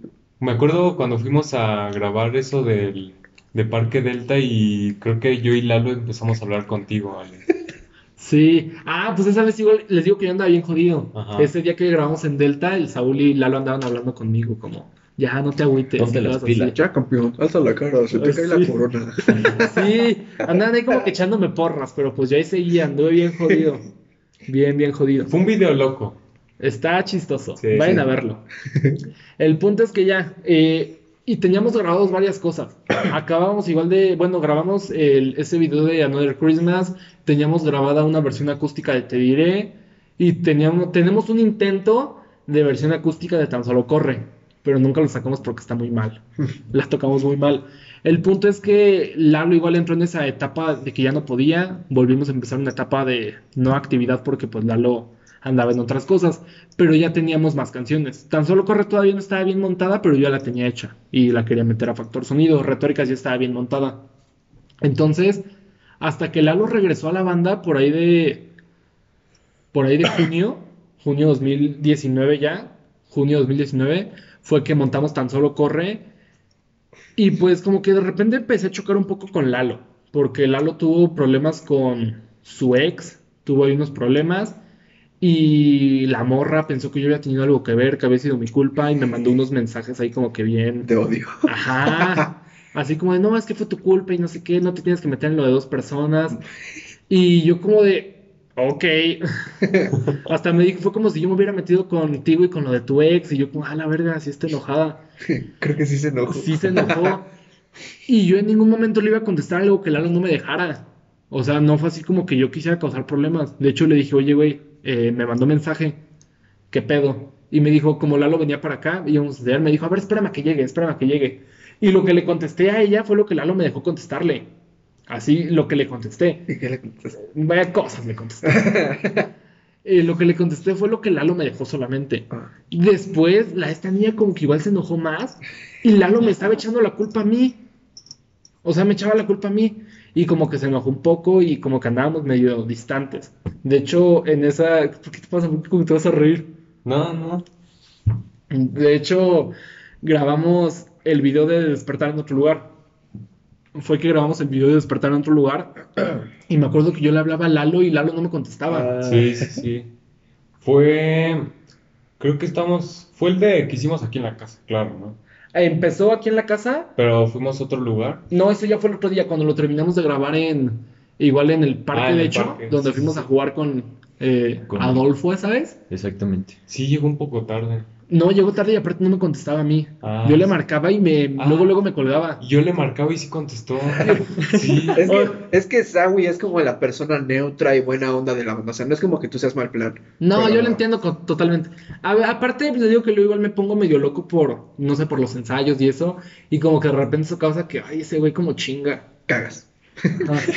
Ah. Y Saúl es más neutro. Somos Sí. hermanos todos, estamos todo el tiempo juntos, pero es más neutro en eso de la banda. Sí. Entonces ya me marcó y me acuerdo que sí le contestaba. Y yo dije como, güey, qué huevos. Sí. O sea, no me quiere contestar a mí. Y aparte ya como que igual me estaba cancelando los ensayos. Me decía como, no, es que no puedo, estoy castigado. Acto seguido subía historias que andaba con, con su novia. Ah. Y decía como, güey, pues que me diga la verdad mínimo. Y no sabía qué hacer. Entonces un día le dije como, oye, mira, la neta, pues veo este problema. Como que no sé qué onda. Ya no te veo que quieras seguir en la banda. ¿Qué hacemos? No, pues es que la verdad yo te iba a decir eso, ya, ya no me siento a gusto, ya no me gusta, pues ya me quiero salir, yo creo que sería lo mejor. Y yo le dije, pues va, no hay pedo, pues ya, te sales y ya. Entonces, como pues, me puse a pensar, pues es que son muchos años con este güey, con este güey empecé la banda, la neta, pues ese güey Lalo fue el que me hizo como que empezar la banda. O sea, no sé si yo me hubiera jalado después a tener una banda de canciones originales si él no me hubiera impulsado.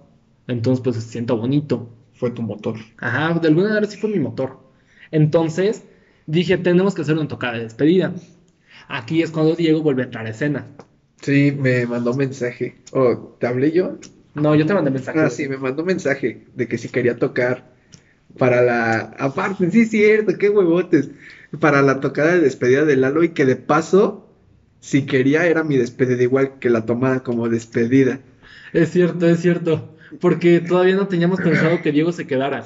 Nada Ajá. más fue como un, puedes venir a tocar con nosotros, ayúdanos. Te damos permiso de que toques, pero ya, adiós Eh, todavía. eres invitado, Ajá, dijimos. invitado de hecho, esa era la palabra, eres Ajá. invitado especial. Porque decía, es la tocada de despedida de Lalo y de invitado especial tenemos a Diego. Ajá, y pues ya dije que sí, y Gran día, estuvo bueno. gran Eh, día. ese día fue cuando en Te Diré. Ah, uy. Es que Te Diré, cuando la tocamos en vivo, tiene, bueno, en sí tiene un espacio hueco, Ajá. donde solo es la batería. Y las guitarras. Y las guitarras. Como que muy acústico de repente. Y a mí se me botó la canica. y aparte le hice de broma, porque en los ensayos aplaudo en esa parte al ritmo de la batería. Ajá. Y empecé a aplaudir. Le hiciste así como que aplaudieran. Ajá, o sea, empecé a Como los brazos a aplaudir. Y la gente empezó a aplaudir y es como. Y, y en el, y en el video, en el video de está en YouTube toda la tocada, se escucha bien cabrón como toda la gente aplaude, o sea, si eran como 40 personas. O sea, ¿no? sí había, ahora sí había demasiada gente. Y estuvo bonito porque fue una tocada que organizamos. Ajá. Porque Ah, sí. eso lo hacíamos con una como colectivo, entre porque- comillas, que se llama Barba Music. Ajá. Y lo que hacen en ese lugar es que publican como fechas en lugares. Y tú mandas mensaje, oye, yo quiero esa fecha. Tienes que dar como 200, 300 pesos. Y si llevas más de 10 personas que paguen un cover como de 10 pesos, te dan el dinero que tuviste y te dan más, depende de las personas que hayas llevado. Ajá. Entonces nosotros andábamos en ese pedo en ese momento.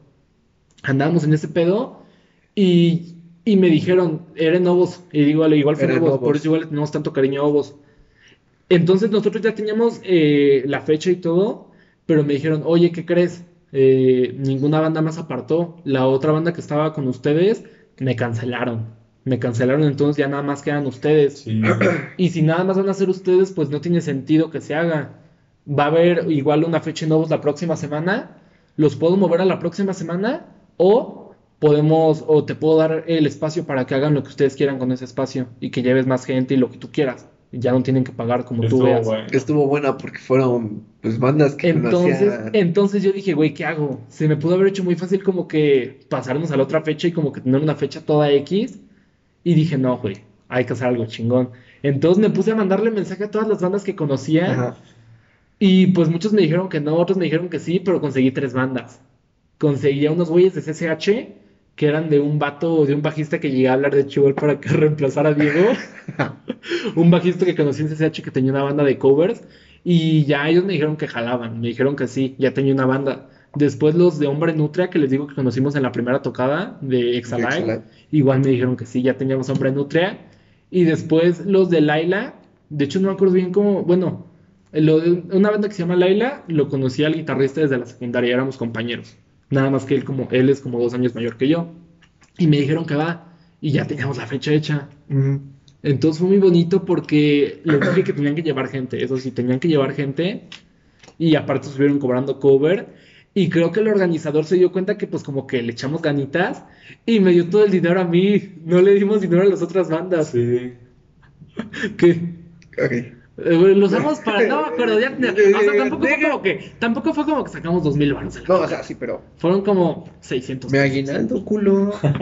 Bueno, eh, pues ya se me acercó el organizador y me dijo, pues no, mira, toma esto se sacó, le voy a dar los demás como 200, algo así, pero toma 600 y yo a la verga, va, chido. Y, estuvo muy bien, porque todos llevaron gente, hubo mucho apoyo de las personas y de hecho nosotros nos subimos a tocar cuando estaba al tope el lugar. Ajá, cuando estaba lleno, Así pues sí había gente. Ajá, pues por algo en el video se escucha Las palmas. recio las palmas, pero lo hice de mame. Sí, la verdad, quedó para la posteridad. Sí. Aparte igual me da mucha risa cuando vamos a tocar esa porque siempre ha estado la broma de Te diré, que hay como que hueva esa canción. Sí. Siempre ha estado la broma y nosotros no teníamos contemplado tocar ese día, te diré, porque era media hora y tocamos las otras. Ajá. Entonces, cuando la gente, terminamos de tocar y la gente empieza a gritar, otra, Ajá. otra, Sí. otra, otra, y nosotros como, güey, ¿qué hacemos? Y me acerco de Lalo y le digo, güey, hay que tocar, te diré. Entonces, la única que tenemos, te diré, no vamos a tocar Another Christmas. Ajá. Y ya, y de hecho Diego, pero no me lo sé. Sí, es yo, no me la ¿Cómo sé. no te acuerdas? Porque ya se había salido, ya no los ensayaba. Sí. No creo que por ahí andabas con tu banda tocando Malditos Corazones, ¿no? Sí, no, eso. En mi intento de banda, con mis amigos de primer y segundo semestre, tocábamos, eso te lo voy a decir. Como estábamos enojados, bueno, estaban enojados, yo ya estaba así como de, bro, whatever. Estaban enojados mis amigos, y uno, ah, pues Allen, El que tiene su igual su música, ujú, Sí, sí. así como de, ¿qué? ¿Eso qué? Este, te apuesto que lo puedo sacar así súper fácil. Y Malditos dije, Corazones. Ajá. Y le dije, no, pues yo la toco en la guitarra, pues, supongo que es lo mismo que en el bajo. De esa canción, sí, en Y específico. le dije, si quieres te enseño, me dijo, a ver, y la empezamos a tocar y estuvimos ahí botados de risa y cotorreando, o sea, las tocábamos más que nada en plan de burla. Sí, sí, sí. Nos burlábamos de la canción de que era como, era como igual el chiste ahí en, entre nosotros de que sacamos malditos corazones de oído. Sí, puto factor sonido. Ajá, estamos como de, no mames, ¿Cómo se factor llamó la sonido". banda? Old Fashion. Old Fashion. ¿no? Ahí sigue la cuenta de Instagram y todo. Sí, ya no me acuerdo de la contraseña. ¿Neta? Sí, igual es No una, mames. ya es una cuenta muerta. Chale. No. La, voy a, la voy a dejar de seguir para que sigo cuentas muertas. Ah, ¿no? Bueno, ¿Qué sí. te afecta? Bueno, ya X. Eh, sí. O sea, yo te mandé mensaje, ¿te acuerdas? Ajá. Porque me acuerdo que un día andaba pues por ahí y vi que en la cuenta de Old Fashion eh, andaban subiendo que estaban tocando malditos corazones. Porque subieron historias. Ja, ja, ja, te la ataco. Y, y yo como que dije, ¿qué pedo con este güey? no sé si subí la parte correcta, pero hubo una donde grabamos a mi amigo este Allen, que estaba tocando la otra guitarra, y volteé a ver a mi amiga que estaba grabando y con una cara como de, ¿qué es esta madre? güey?" Y nos empezamos a reír, ya fue cuando nos dimos cuenta que sí estábamos tocando eso por pura burla, y para Sí. chingar. No, pues sí lo lograste, güey. Porque yo me acuerdo que le escuché y dije, güey, qué pedo, que este cabrón que las quieren sacar, qué chingados anda haciendo, ¿por qué está tocando canciones de factor sonido? Y hasta me empecé a hacer ideas. No, pero no sabe tocar despertar en otro lugar, ¿o sí?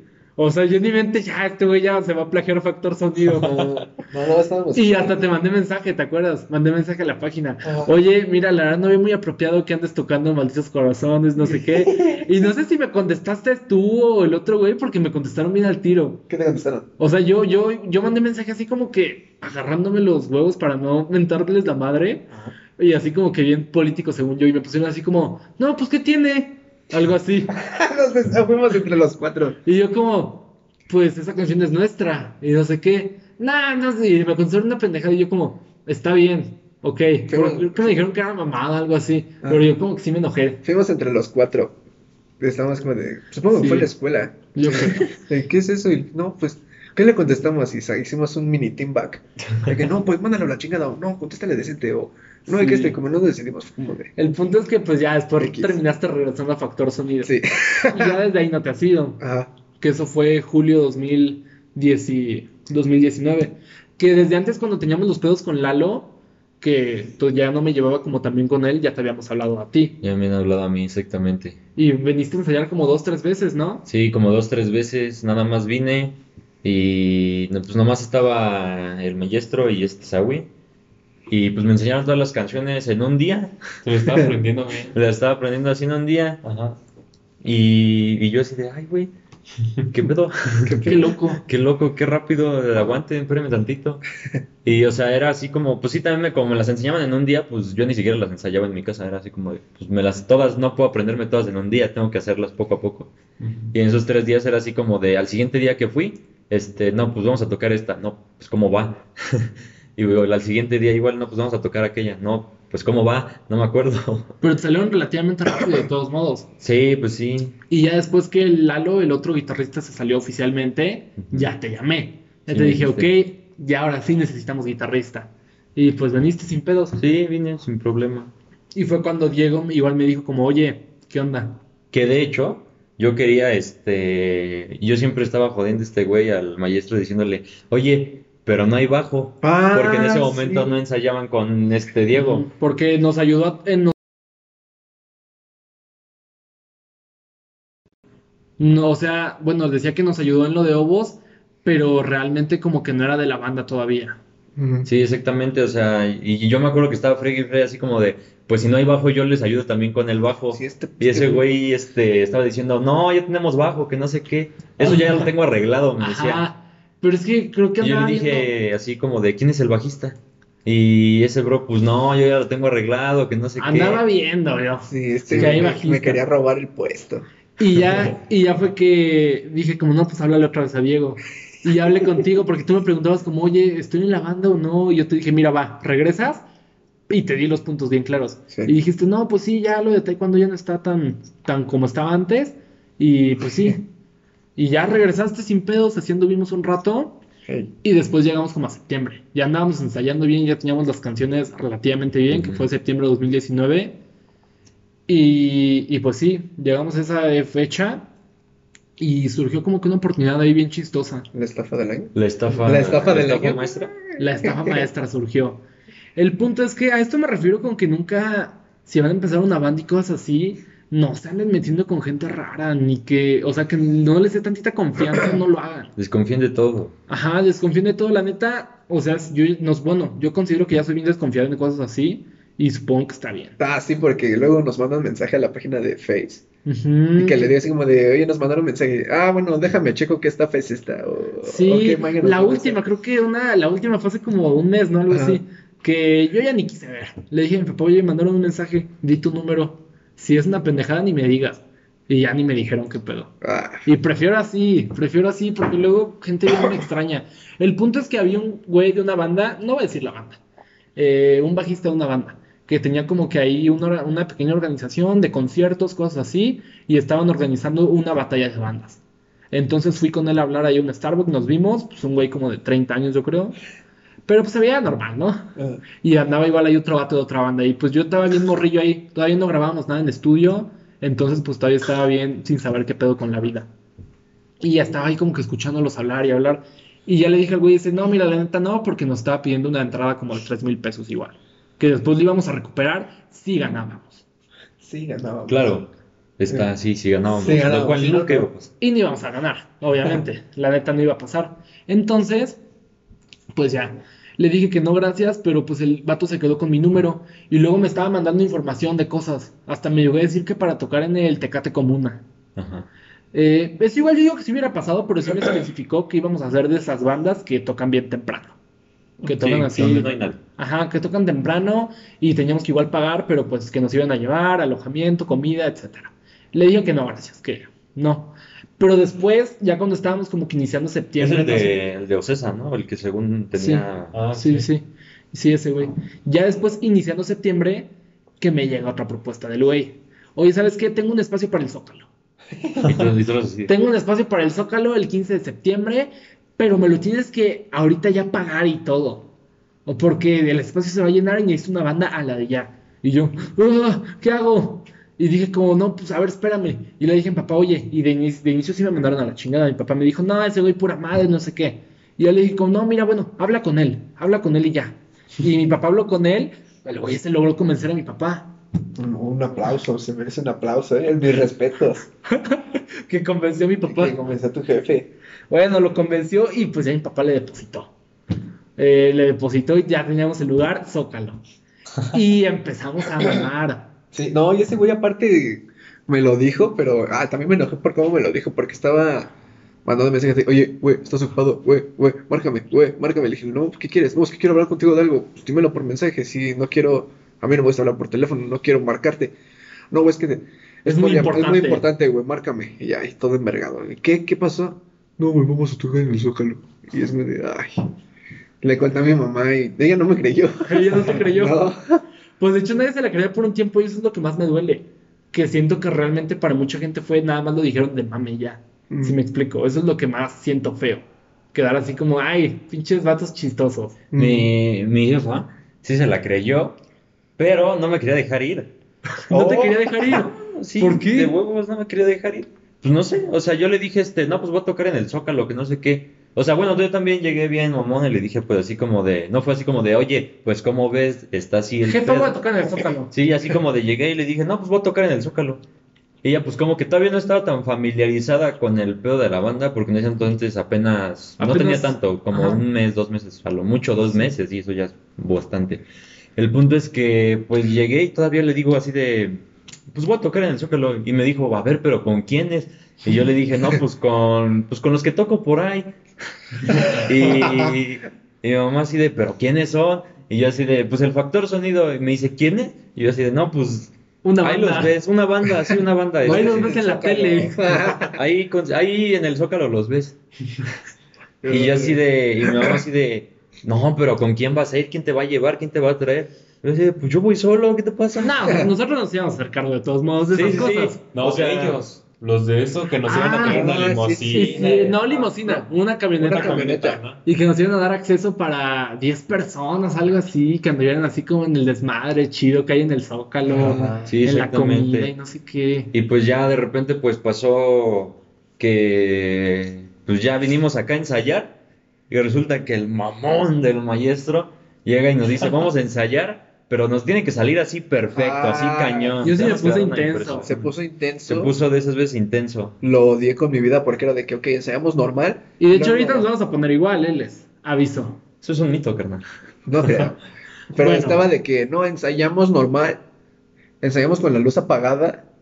Y ensayamos de espaldas, güey, güey, porque no, güey, es que, y aparte decía, no, güey, es que quién sabe si en una parte del, del escenario no hay luz, güey. Es que, o sea, mi razonamiento fue, mi razonamiento fue, si va a ser en el Zócalo y va a estar como que oscureciendo, pues hay como show de luces, ¿no? Y pueden haber como que, sí me explico. Sí. No vas a tener la seguridad de estar viendo así como en el día tu guitarra. Yo dije, quiero que estos güeyes toquen, que puedan tocar con la oscuridad, así como oscuras. Y ensayábamos oscuras, así como para no poder ver la guitarra y el bajo, lo que A estás oscuras tocando. y de A espaldas. las viendo curvas la y sí, viendo a la pared. Ajá, y ya después empezamos a tocar de espaldas para no vernos entre nosotros y no requerir así como de miradas entre nosotros para Ajá. tocar, que todo estuviera bien calculado. Y estuvimos tocando así un buen tiempo, ensayando, hasta que de repente el güey este que estaba organizando el desmadre, me... yo estaba en francés, me acuerdo mucho, estaba en francés en la escuela, y el güey me dijo, no, pues hoy, voy a ir a la junta para ver todo el desmadre y todo eso. Y pues yo andaba bien nervioso, como que no sabía qué sentir.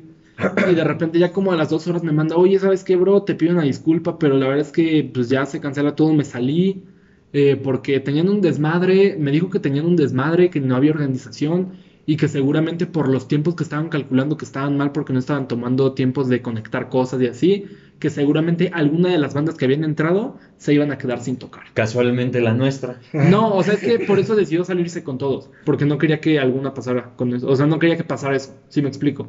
Entonces decidió sacar a todos para quitarse de pedos. Pero ya habíamos pagado, hijo de la chingada. Y nos de- no regresó nada. No, me dijo, pues por eso fue la tocada de comandancia, pero Oh, no no, mames. Porque me dijo, no, pues mira, podemos hacer esto, te regreso tu dinero. Y creo que ni era todo, o sea, me puso como que unas trabas bien extrañas. Como que te lo regreso, pero primero esto y lo otro tienes que cobrar. Y yo como dije, ay, güey, bien fácil, ¿no, cabrón? Me dijo, te regreso el dinero o te doy dos tocadas extra, así como en lugares normales. Y le dije, pues ya, dame dos tocadas extra, no hay pedo. Pero sí me agüité, sí, sí me, sí me sentí mal. Más por eso, que tuvimos que sacar ahí el comunicado de, ¿saben qué? Se cancela lo que habíamos hecho del Sí, Zócalo. sí, sí, sí. Y para mucha gente fue como que nunca fue verdad, nada más Así como estábamos de para mí que fue pendejo. Ajá, Ajá. exacto, exacto. Y a- nadie nos creía en ese entonces. O sea, nada más así como que los que estaban más cercanos, como que sí sabían qué pedo. Ajá. Y pues eso estuvo feo. Después nos dieron una tocada que fue de las más culeras que hemos La tenido. primera tocada de nuestro compañero. La primera tocada del Y Catrín, última sí, hasta sí. ahora. Y la, Y última, y la última, la primera y última. No hemos podido tocar desde entonces. con él. Exactamente. con la que me enojé con él. La Ah. verdad ese día sí odié a toda la banda, pero A mí, Ah, ¿por qué? No me acuerdo. especial a ti. Sí. Porque Porque- le quitaste el amplificador que Sí. se llama. Es Ah, que pero no fue mi culpa. no, Yo ni le dije nada. No, pues fui yo, pero sí. Fue ese güey. pero es que es, en primera comandancia el lugar está está bonito, está bonito, está decente, Pero hay dos partes. pero ese día nos tocó con solo una persona, bueno, Sí, bueno, una una, pareja. una pareja Es y, que- y las meseras. Ajá, yo me acordaba que eran dos partes, la de arriba y la de abajo, que es donde estaban acá, se escuchaba el ruido y decías, ah, pues ahí vamos a tocar, ¿no? Ajá. Se va a ver bien chido. pero que a nos suben perro". a un lugar vacío de repente. Y nos suben a un lugar donde no hay nadie, nadie, Ni una, nadie. solo las meseras. Y dijimos, ¿qué pedo? No es cierto. Nos Y, quedamos- y yo nomás me acuerdo que ese güey se me acerca al oído y me dijo, perdón, güey. Así Sí, como de disculpa. me perdoné contigo porque Fue- sí sentí gacho. Fue todo un desmadre porque perdón. aparte Tuvimos que, mi papá salió corriendo a comprar ajá, un nuevo cable. tuvieron que comprar un plug, una madre así, ¿no? Porque no tenían la entrada Ajá. nuestros cables para las máquinas de esos Sí, güeyes. bien extraño, bien, bien extraño. Y pues ya al final de cuentas tuvimos que tocar. Y La cagué, por cierto. Y bueno, pues pasó algo muy chistoso. Pasó un aconte- acontecimiento con el cual yo, yo- o sea, para empezar, yo estaba así como cagado de que pues iba a tocar en el, de pasar a tocar en el Zócalo con Mucha con gente. mucha gente, demasiada, a pasar a tocar en un lugar Vacío. por reforma, en un bar casi de mala muerte. Bueno, no de mala muerte, pero pues Vacío. Vacío. vacío prácticamente, una persona, este, pues de ahí era un motivo. Después, este, también eso se lo dije a- al maestro, pues ese güey sí era medio, tenía una etapa en la que era medio, este, medio intenso, algo bastante intenso. O sea, de hecho soy. Sí. Ajá, sí, sí. soy. Pero pues ahorita ya lo digo con más confianza, ¿no? Porque pues ya hay confianza así como, sí. le puedo decir algo y yo sé que entre ese güey y yo pues sí le puedo decir así como de cambiarle tantito la perspectiva y él a mí, o sea, así. Pero en ese entonces para mí no. Entonces pues ya era otra pedo así como de, pues con ese güey no conecto bien.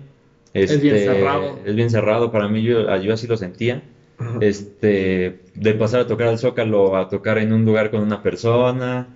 Y después, este, yo la cagué porque pues la neta iba a tocar sin ganas, era así como de, ah, ya, que salga No, como sí, salga. Pero antes de tocar, yo quiero decir eso. Antes de tocar, estuvo el pedo de los amplificadores. Ajá. Yo, o sea, mi bajo de por sí tiene el problema de que no se oye mucho. Y con el ampli que tenía se escuchaba así, poca madre, ahora sí se va a oír.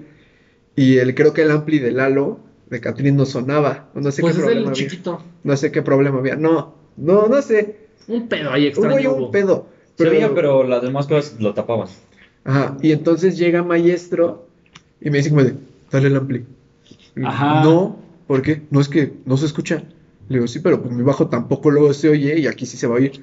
No, pero pues, no Es la guitarra. Es la guitarra, dale el ampli. No, y, y estuve ahí duro y dale que no. Me enojé porque estaba mame y mame de que le diera Y el pues ya se lo tuviste que dar. Y se lo di ya todo emputado. y ese día que él quería que le ayudara en coros. Y ya, lo, lo, lo que sí sentí más fue es que sí se enojó Diego, porque cuando estábamos ensayando, sí estabas cuando ensayábamos, sí cantabas. Sí estabas cantando y todo eso, pero ya por eso te emputaste y no quisiste cantar. Sí, pues no mames. Hasta llevaba los dos micrófonos, pero bueno, pues sí se entiende. Ah, y aparte traía el sombrero. Ah, güey, te ves bien mamón con el sombrero. Pero me caga que me pidas el Sí, sombrero. no que se ve bien mamón con el sombrero. Bueno, aquí hay que aclarar que se lo ponga, pero no todos, no todos los Sí, días, este güey, cada que hay toquín, me dice, pero tráete tu sombrero, güey. O sea, te lo podías poner para una o a la mitad y te lo quitas. Para Si la no próxima ya, ya hace falta. Nah, no. Cuando podamos volver a tocar. Bueno, el punto es que pues igual se enojó por eso del del sombrero. Y, la tocada. después de eso, resulta que pasó otra cosa que, como dijimos, pues el, el papá de, de Alejandro, pues sí, cuando de repente tocamos mal o cosas así, pues se pone al tiro, ¿no? Como que se pone intenso, al, de de repente que ensayemos bien y ese tipo de Ajá, cosas. de que enseñamos bien, sí se pone un poquito intenso. Y nada más de repente yo la cagué en una parte, des- dejé de tocar tantito y después la volví a recuperar. En tan solo corre. Ajá, en tan solo corre. Y el señor estaba grabando y nada más veo así una cara de, de asco, de repul- así como de que, vales, verga, te morro". odio muerte, güey. Así de, morro, no mames, o sea, sí estaba, el señor estaba, se veía emputado y yo así de, chale. Y ahí sí que fue como de, nah, ya, la verga. Y, y de hecho nos da mucha risa, te decía, nos reímos porque ese día como que dijimos, ay, güey, todo bien con Lalo. Ajá. Eh, porque pues ya veníamos de regreso y te llevamos a tu casa. Me llevaron a mi casa. Ah, sí que se despidió de ti. De... Y le dice, adiós, señor. No, dijo Don. Don. Le dije, "No, no, güey". Buenas no. noches, Don. Sí, buenas noches. Es no. que no ves cómo le Y nos empezamos a reír, qué pedo. Pero mi papá se lo tomó bien, o sea, mi Sí. papá pues nunca se, o sea, no se lo tomó como, ay, pinche morro. Se lo tomó bien, de hecho nos fuimos riendo, como, güey, le dijo, "No". Ajá. Y mi papá me dijo, no, como, no, así me cae bien el Lalo. O sea, me dijo, la cago y todo, pero sí me cae bien, que le eche ganas. Sí, exactamente. Yo así de, hasta creen que voy a regresar. Sí, no. y después como ya pasó como una semana, te mandé Pasó como una, mensa- una semana y yo estaba en ese entonces, este, o sea, en ese día me, que me mandaron, porque pasó que según yo íbamos a ensayar, yo no vine, no dije nada y Ah. este bro le habló a mi, a mi novia, Ah, sí, mi que pareja, este cabrón le mandaba mensajes. Le mandó mensajes así Y le mandé solo una vez por esto ya. O sea, no le mandaba. No, no, le, le mandó una vez así. Según yo fue. Yo en ese momento creo que andaba con ella, estaba precisamente con ella, pero ella creo que ni contestó o no sé qué dijo. Ajá. El punto es que ese bro le dijo, Si no me contestó, me dejó en leído, pero le, me, le dijo algo así de, me dijo, oye, Le dije, ¿qué pasó? Me dice, me habló tu banda. Y le dije, ¿para qué o qué? Y me dijo, Quieren que haga coros, dice. no, me dijo, este, pues que dónde estás, que están preocupados, algo así. Y yo así de, no creo. Es que sí, sí nos sacamos de onda porque no contestabas y queríamos. O sea, que, o que te había pasado algo o que pues queríamos saber qué onda. ¿no? Yo así de, pues no les digas nada. Y ya después, este, él me habló y me dijo, ¿qué onda? Como, ¿por qué? Creo que me mandó un mensaje, yo le mandé un mensaje. Yo te mandé. Y yo le dije, no, pues pasa esto. Quería sea, hablar contigo, me dijiste. Ajá.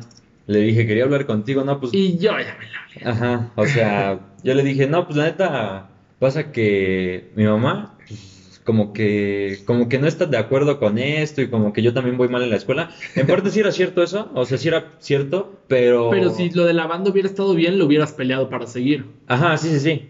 O sea, si hubiera estado mejor o hubiera sido otro rollo como yo lo sentí, la beta sí hubiera seguido, o sea, sin pedos. Pero era como eso que pasó antes que contaba, era como un 80% y la escuela era como un 20%. Pues ya, ¿para qué sigo con estos Sí, güeyes? entonces ya era así como de, pues, ¿para qué? O sea, pues ya la, Sí, sí, la te chingada. entiendo. Y, o sea, y de hecho, o sea, es que igual siempre está ese pedo conmigo, que soy como que bien intenso y no sé, me enojo por todo. Porque me acuerdo que, o sea, ni me explicaste bien. Sí, pues nomás te dije Porque, algo así como de... porque te mandé mensaje y me dijiste, es que justamente de eso quería hablar contigo, me dijiste. Y yo te dije, te vas a salir, ¿verdad? Y me dijiste, sí, pero Sí, es espérame. y como que me querías explicar y yo te dije, no, sí, está bien, no te preocupes, bye. Ajá, yo así de, Bueno, uy, mames, bueno. pareces vieja. Yo así de, uy, no, pues si se va a poner de digno, pues así como... Sí, pero es que te digas como, no te preocupes, bye. Y yo, o sea, Saúl lo sabe porque yo lo hablaba con él. Le decía así como, no, ya salió Lalo, pero mira, no hay pedo, ahí vemos qué hacemos, la chingada. Ya, si no quiere estar, pues ya. O sea, bien digno, ¿no? Eh, Ajá, bien Entonces, orgulloso. ajá, y pues ya salió. Y de hecho tuvimos otra tocada, creo que ha sido la única, donde solamente han habido dos, una guitarra. Bueno, hubo otra en CCH con Saúl, pero esa fue diferente porque literal solamente éramos él y yo.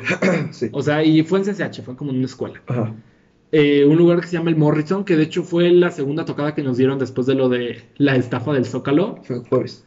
Ajá, fue un jueves exactamente, porque yo voy en la tarde y ese día tuve que faltar a una clase, falté a... ¿Mate? No, No, ¿verdad? falté a análisis de... ¿Cómo se llama esta madre? De textos y ¿TLR? eso. TLR, falté a, falté a taller de lectura y redacción. Pero me acuerdo que le dije a mi profe, y cuando subí historias de que andaba ya, una morra me mandó como, ya te reprobaron, ¿eh? Porque teníamos que presentar algo ese día. Yo sí ni... Y yo hablé con el profesor y me dijo, sí, no te preocupes, porque hasta le hice la mamada de la banda. Y me dijo, sí, no hay problema. Y la morra, ya te reprobaron, ¿eh?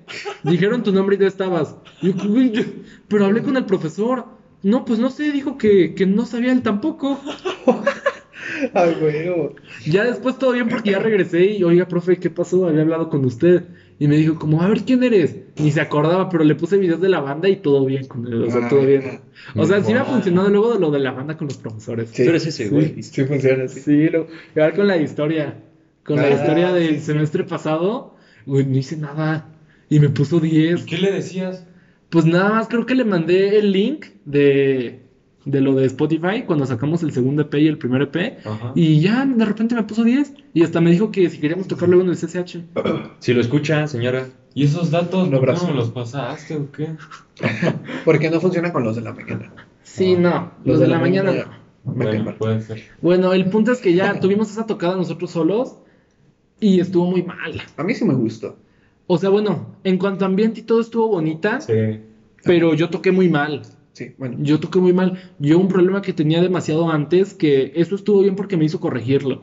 Yo un problema que tenía era que me, ajá, como que nada más me concentraba en lo de cantar y así. Sí, to- sí tocaba uno o dos solos, tocaba como que cosas en la canción, pero realmente toda la base de guitarra la llevaba siempre el otro guitarrista. O sea, Lalo estuvo en ese pedo. Ah, Y, y los solos, ¿no te acuerdas que yo ni los tocaba? Te mandé los videos de cómo los tocaba el otro güey. Yo ni me lo sabía.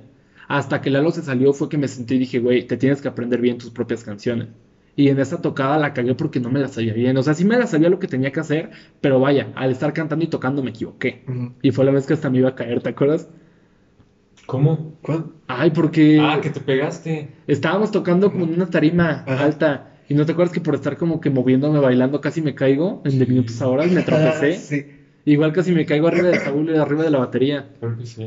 Pero la verdad la tocada la levantaron Diego y Saúl. O sea, igual Saúl porque ese día me acuerdo que tocó bien. Le tocó, es que estuvo bonito, o sea, a mí sí me gustó, sentí que tocamos bien. No, pues yo no. Bueno, Igual era porque yo sabía que todavía tocado mal. ajá, Y- pero yo sí la sentí bastante bien, estuvo bastante cool. Sí. Y bueno, pues ya esa fue esa tocada. Después estuvimos buscando guitarrista. Y Y válgame Dios. otro suceso. Yo conocí a un amigo que se llama. No, no des nombres para. Bueno, no, no, ese, ese tiene nada que ver. Ah, no es nada que ver. No me acuerdo el nombre. Eh, el punto es que lo conocí en Yemartel, porque yo estuve yendo un rato a, a en Yemartel, a un intensivo de un año que ni lo terminé porque no me gustó. Pero bueno, eh, lo conocí en Yemartel y ese güey toca el piano muy, muy cabrón, neta, muy cabrón. Y le mandé mensaje, oye, también toca guitarra. Oye, ¿no quieres entrar? ¿No conoces a alguien, a algún guitarrista? Y me dijo, no, pues la verdad no, no conozco, o sea, sí conozco, pero yo no, te mando el, mes- el número de este güey. Y justamente me mandó el número de Marlon. Ya, ya han escuchado demasiado de Marlon, ahí hay un episodio con él. Mm. Y ya habíamos platicado de esto, fue por un compañero que conocí en G-Martel que lo conocía a él. El punto es que yo le pregunté y me metí a ver su Instagram y vi que estaba empezando con una banda justamente, Crying Inside, que es su antigua banda. Nos llorando por dentro. Y pues dije, güey, este güey literalmente tiene como dos meses subiendo que, ay, sí, qué felicidad, la nueva banda. Obviamente me va a decir que no. Pero pues le mandé mensaje. Me dijo que no, que estaba empezando una banda y me mandó el nombre de otra persona. De todos modos, ya lo dije en el episodio pasado, no es secreto. Se Ah. llama Alan. Entonces, pues ya, eh, le mandé mensaje a ese güey y empezó a venir a ensayar con nosotros. La verdad es que todo, pues, no sé. Correcto. Todo correcto. Sí. Es que de todos modos era mayor que nosotros. Sí. Ah, sí, sí. Desde ese- ¿22? 22 creo, ¿no? Desde ese, desde ese inicio que era mayor estuvo medio extraño, porque ya traía como que ese pedo, pues nada que ver con preparatoria y eso. Creo que tampoco estaba en la universidad, no sé la neta. Entonces, pues ya era como que un ambiente muy diferente, Distinto. porque y vivía súper lejos, ¿te acuerdas? Ah, sí, pues la primera vez que vino, ¿no? Fue que como que se perdió. Sí, hay una historia muy graciosa porque estábamos esperando ahí en el cuarto de Ale y ya nos había mandado que ya venía y todo eso, entonces de repente nos manda un mensaje de voz, no, que ya voy para allá y se escucha, próxima estación, Iztacalco. Pero era el metro. Ajá, el metro Iztacalco, entonces, ah, pues ya puede llegar, ¿no? Y de repente, en verdad, escuchamos esa y de repente tocó y no está cerca el metro Iztacalco. Ah, sí, que nos quedamos con el metro Iztacalco, está casi, casi por, Ajá. por prepa 2. O sea, O está sea, que tú dijeras aquí. Metrobús Iztacalco, va. Pues te creo, porque no. vivimos, vivimos al lado. de. Bueno, están- Bueno. viven ellos al lado de, de aquí, de esa madre. Pero, era metro. Ah, pero era metro y de la nada. Venga, güey. ¿Qué? Fue muy chistoso. No, no va a ser. Y huevos, sí era, ¿eh? El punto es que para todo eso, eso fue como finales de 2019, finales del año pasado, y ya yo y Saúl ya habíamos empezado a grabar el Retóricas primera parte.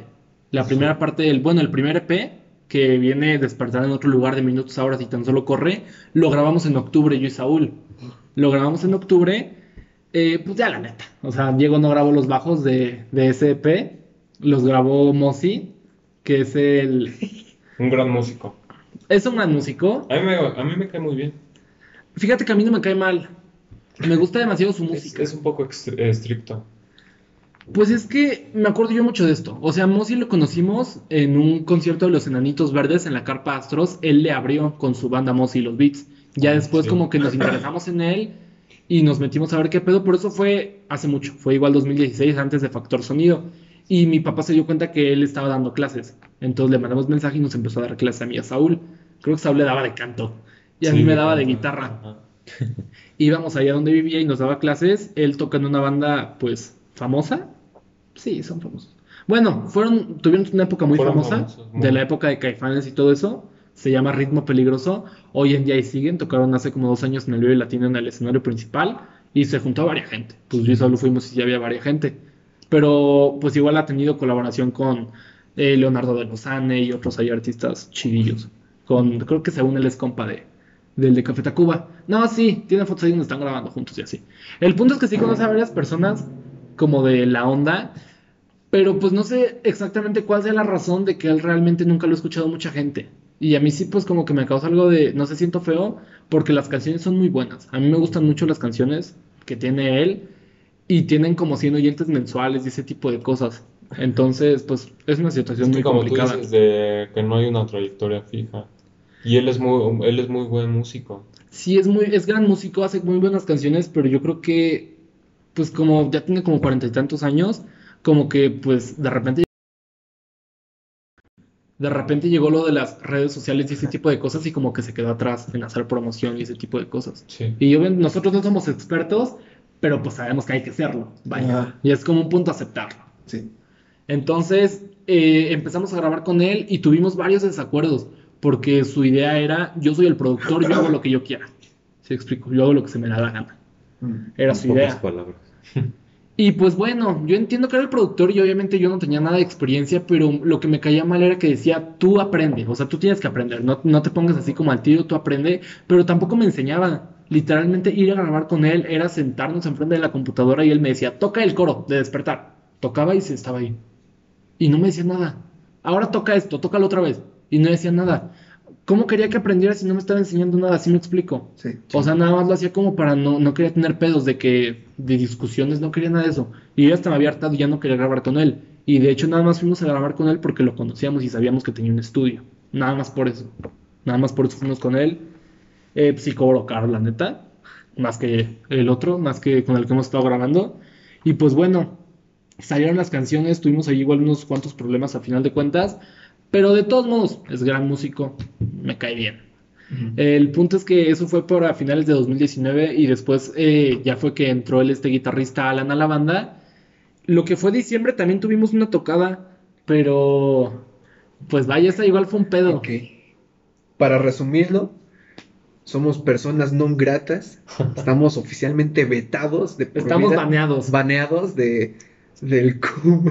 del CUM del Centro, Centro Universitario Universitario México. México. Vaya, no oficial. Bueno, no, no, no vayan oficial. a pensarlo. Sí, no, no, no es, es broma, es No es broma. como que factor sonido no puede entrar aquí. Ah, no, o sea, es. Pero- sí voy un, Sí hubo un algo. roce. El punto es que yo seguía hablando con Lalo, el antiguo guitarrista, y él va en el Centro Universitario México. Él sí, del, del México de la secundaria se fue al Centro Universitario.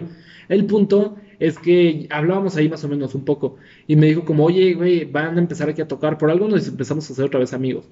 Y me dijo como, oye, mira, yo les puedo ayudar a sacar el lugar y eso, y yo dije, "Ah, va". y pues se ayudó, sacó el lugar. El punto es que nos pusieron el peor horario de todos. Sí, Literalmente tocamos como a las 11. Once y media más Once o menos, media. ¿no? Ya no había gente, ya no había gente, o sea, el evento todavía no acababa, pero ya todos los chavos habían ido a pedas en casa de alguien, o sea, ya los únicos que quedaban eran como papás que por alguna razón seguían ahí, seguramente tenían que ver algo con el, se- tenían que ver algo con los de organizar y eso.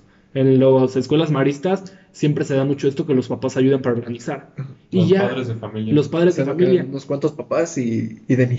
Y, ay, Y- Denny, y Denny. y Denny, ya la conocen, ha estado aquí dos veces invitada en el podcast, eh, la queremos mucho. Hola, Denny. Sí. Ella igual iba en el Winnicott. Ah, ya es Ella compañera del del Winnicott.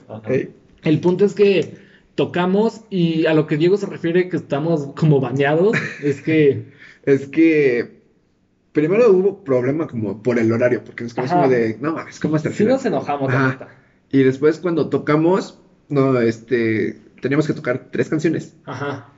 Eh, estábamos ya terminando la segunda, íbamos a tocar la tercera y nos apagaron el sonido, o sea, nos bajaron el volumen de todo. Porque desde antes ya me estaban haciendo señas de que ya ah, sí, de que ya termináramos. pero pues no, ni Y pues madre. yo estaba enojado y los ignoramos. Y de Ajá. hecho Saúl me decía como, alguien no está yendo", Y yo le dije, no, tú sigue tocando. Sí, que y estuvo bien raro, o sea, nos bajaron, el maestro empezó a gritar la letra.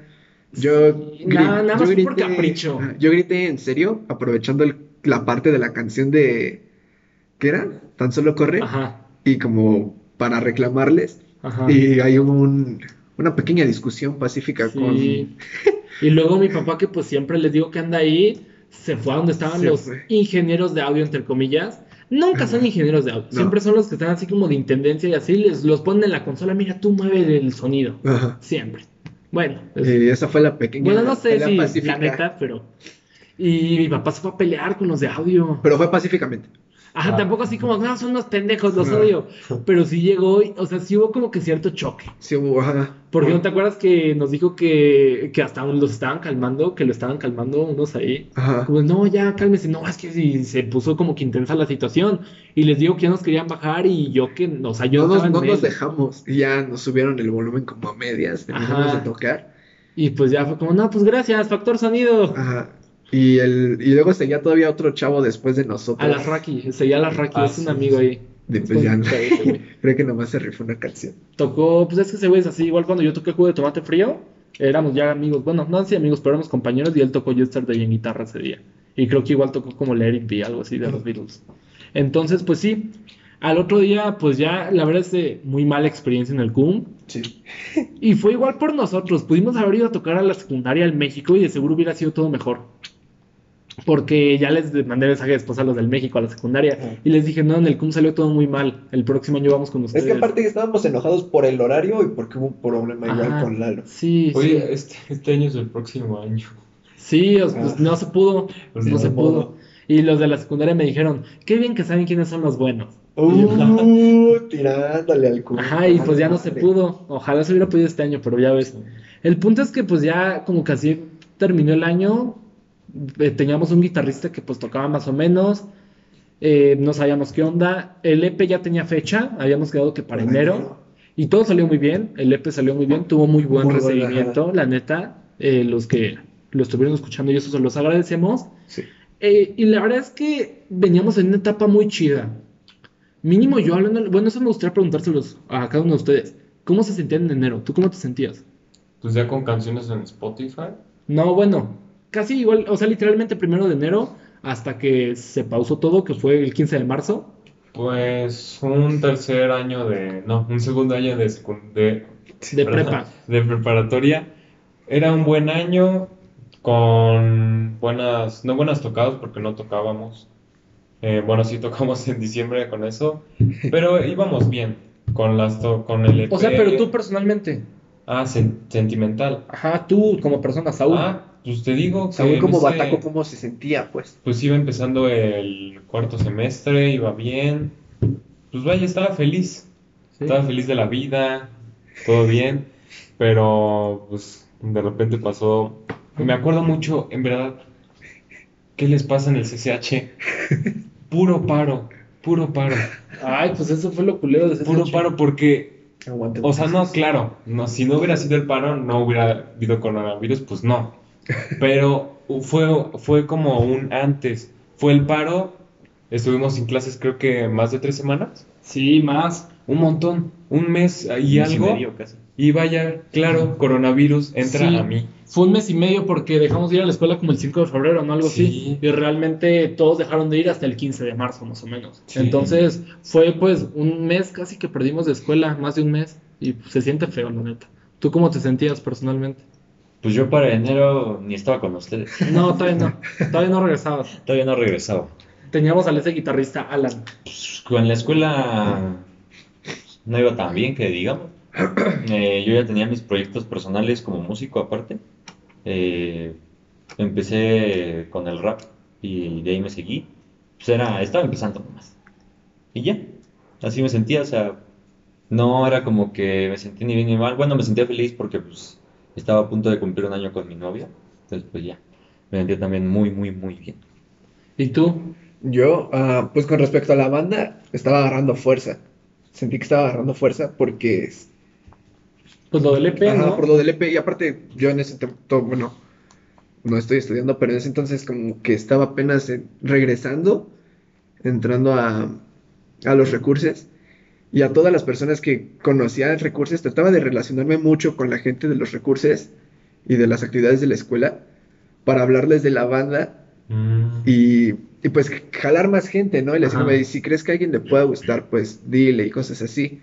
Entonces estaba como, siento que iba como creciendo, Sí. una como mini onda expansiva. No, es que iba así. Bueno, va así, pero pues ahorita por... No, iba, la bueno, neta. iba. Sí, La sí, neta sí, iba. Iba como una mini onda expansiva y así. Me preguntaban del EP, que cuándo y que todo el rollo. Entonces... Luego 24 de enero salió, ¿no? ajá. Eh, pues fue cuando eh, mis amigos compartieron, ¿no?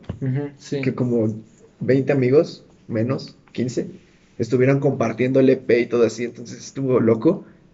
Y en lo personal, pues me... o sea, no me iba ni bien ni mal, seguía recursando. Eh, estaba feliz porque o sea, se acomodaron ciertas cosas que pues me facilitaron un poco la vida. pero pues nada del otro mundo. Cuando salió, ¿cuándo fue lo de las tarjetas?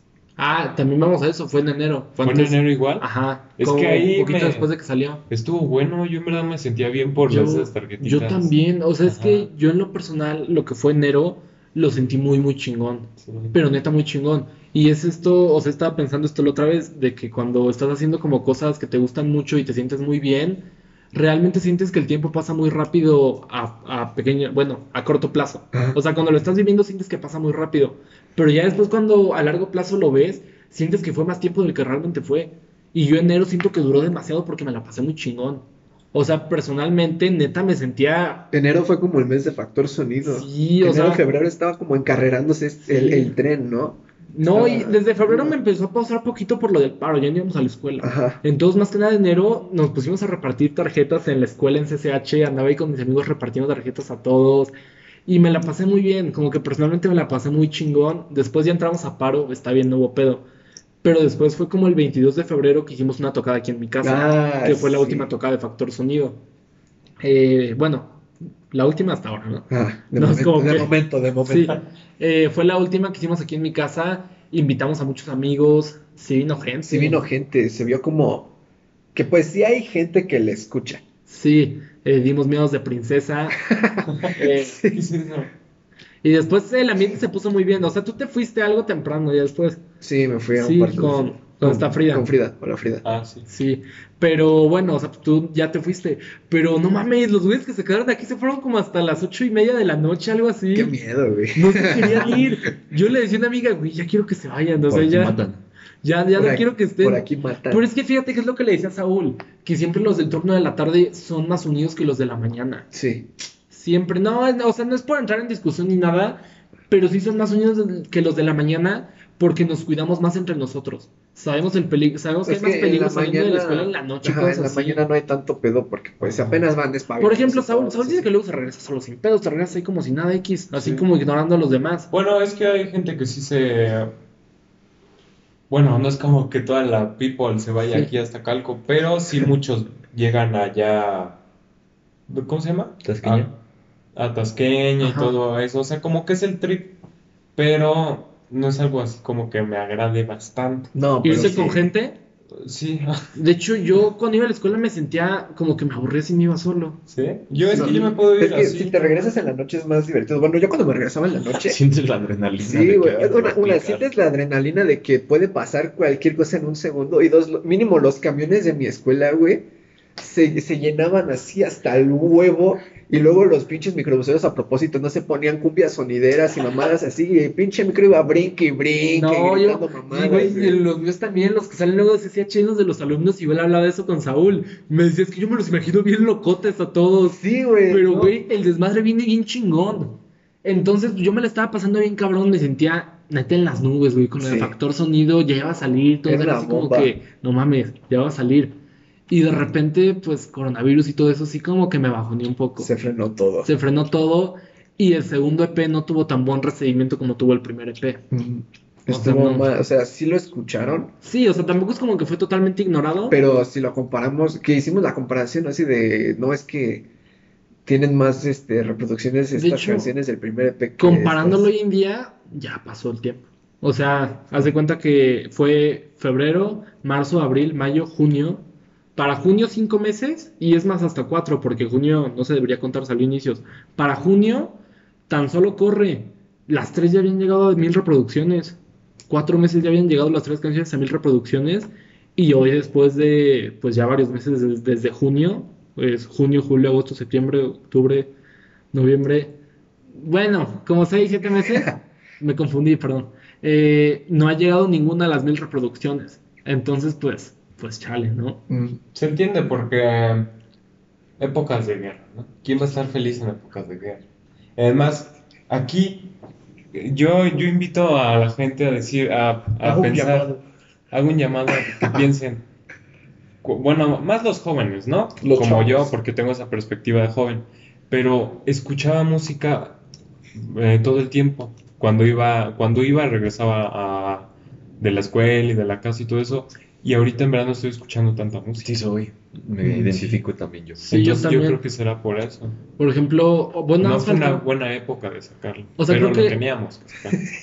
Sí, o sea, creo que lo vamos a notar mucho más cuando ya ves que a final de cada año sale lo de Spotify, ¿no? Que te Ah, dice como qué pedo con lo que escuchaste este año. Se va a notar bien cabrón. Yo el año pasado creo que de horas. No mames. De como- Morat. Bueno, yo la verdad sí me paso mucho tiempo oyendo música. Güey, ya ves que te digo, yo sol- solo de Morat, el año pasado escuché como 86 horas. Güey, Solo de. Morat. Ahora imagínate, todas las bandas son un montón de horas. Sí. Y este año no creo que sea así.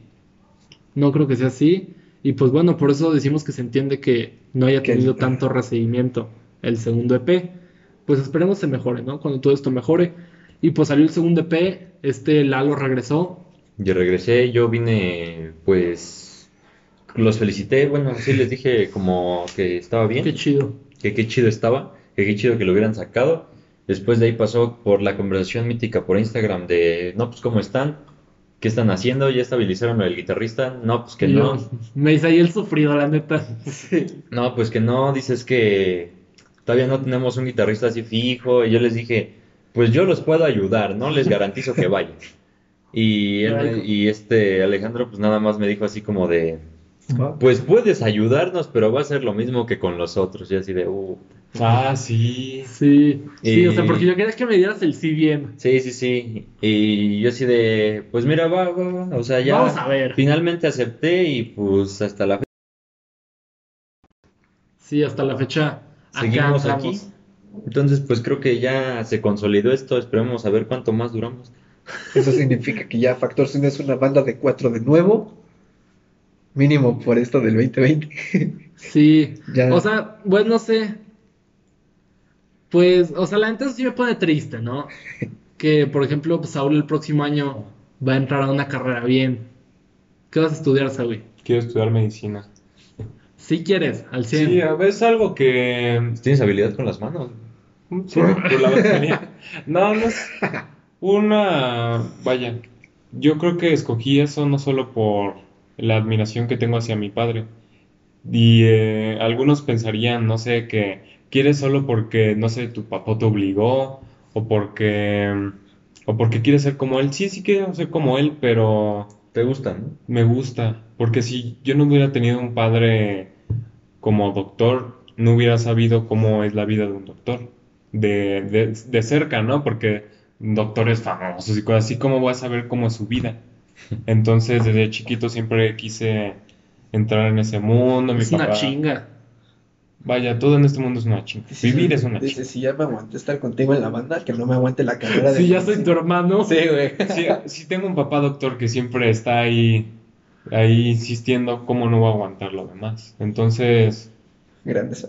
Vaya, es algo, es algo que muchas personas le tienen miedo de la, no, que es muchas horas, que no vas a poder dormir, pero es algo que, Todos sacrificamos algo. ¿no? exacto, como Jacobo Wong, Jacobo Wong, aún así sigue insistiendo en un año, ¿cuánto sacó? Videos diarios, ¿no? Un año. Sí, ya llevé un montón sacando video diario. Él es un crack.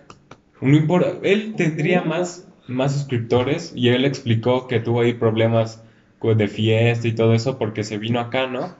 Eh, pues era bien pedo el güey. Algo así. Pero, en verdad, todos, todos dentro de lo que cabe y dentro de lo que sabemos hacer, podemos dar lo que tenemos, lo que sabemos. Entonces, sí, sí quisiera hacer medicina, quiero hacer eso. Y, y hay un punto que quiero tratar, que sería, espero que el próximo baterista sea bueno. Uh, Sí. Y que no se llame Saúl. A ver, primero, que no se llame Saúl y Y que pues, sea bueno. ajá, que sea bueno. Yo tendría que verlo.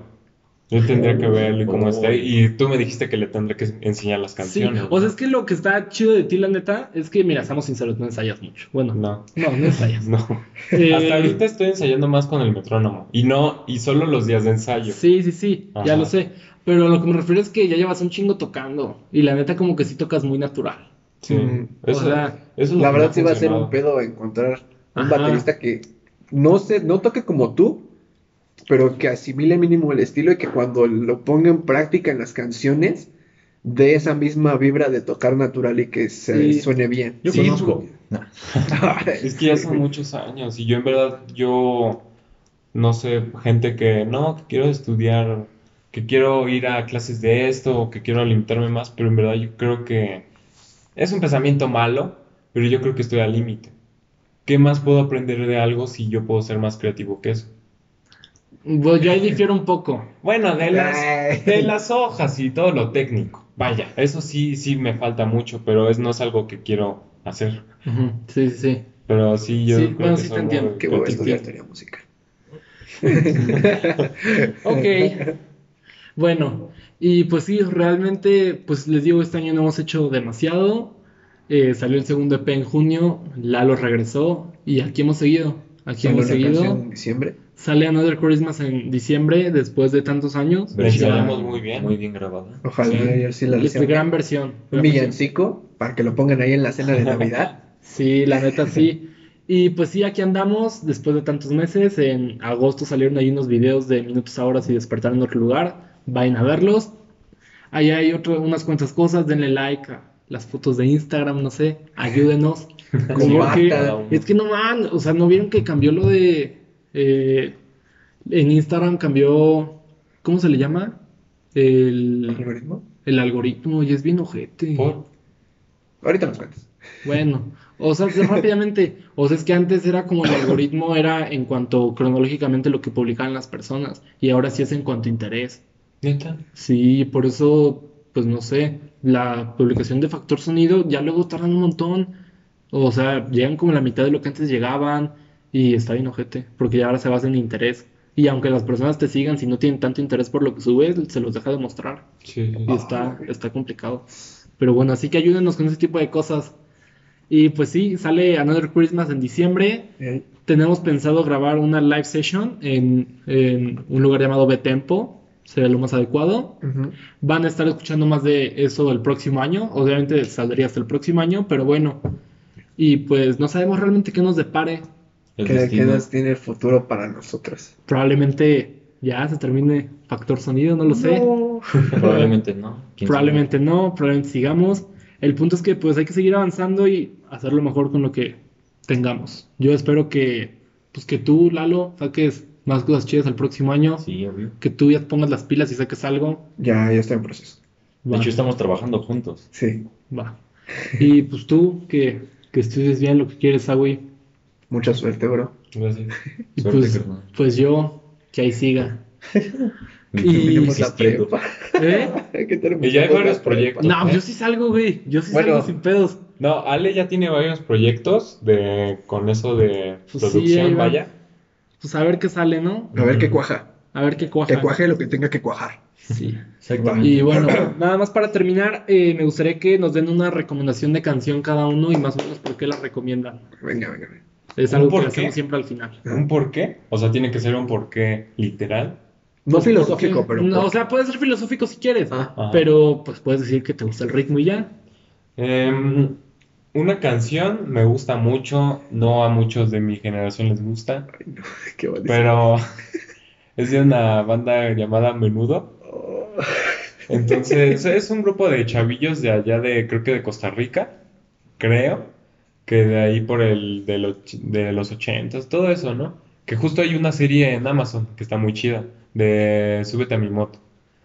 Entonces, hay una canción llamada Me sigue pareciendo frío. Es una canción bonita, agradable.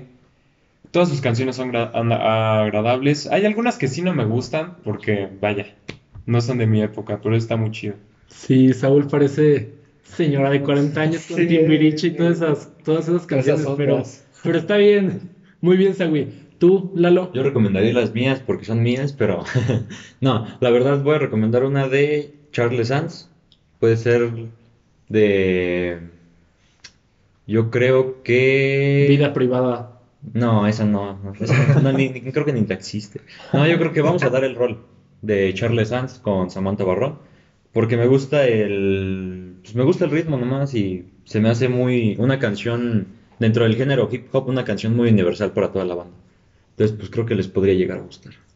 Va.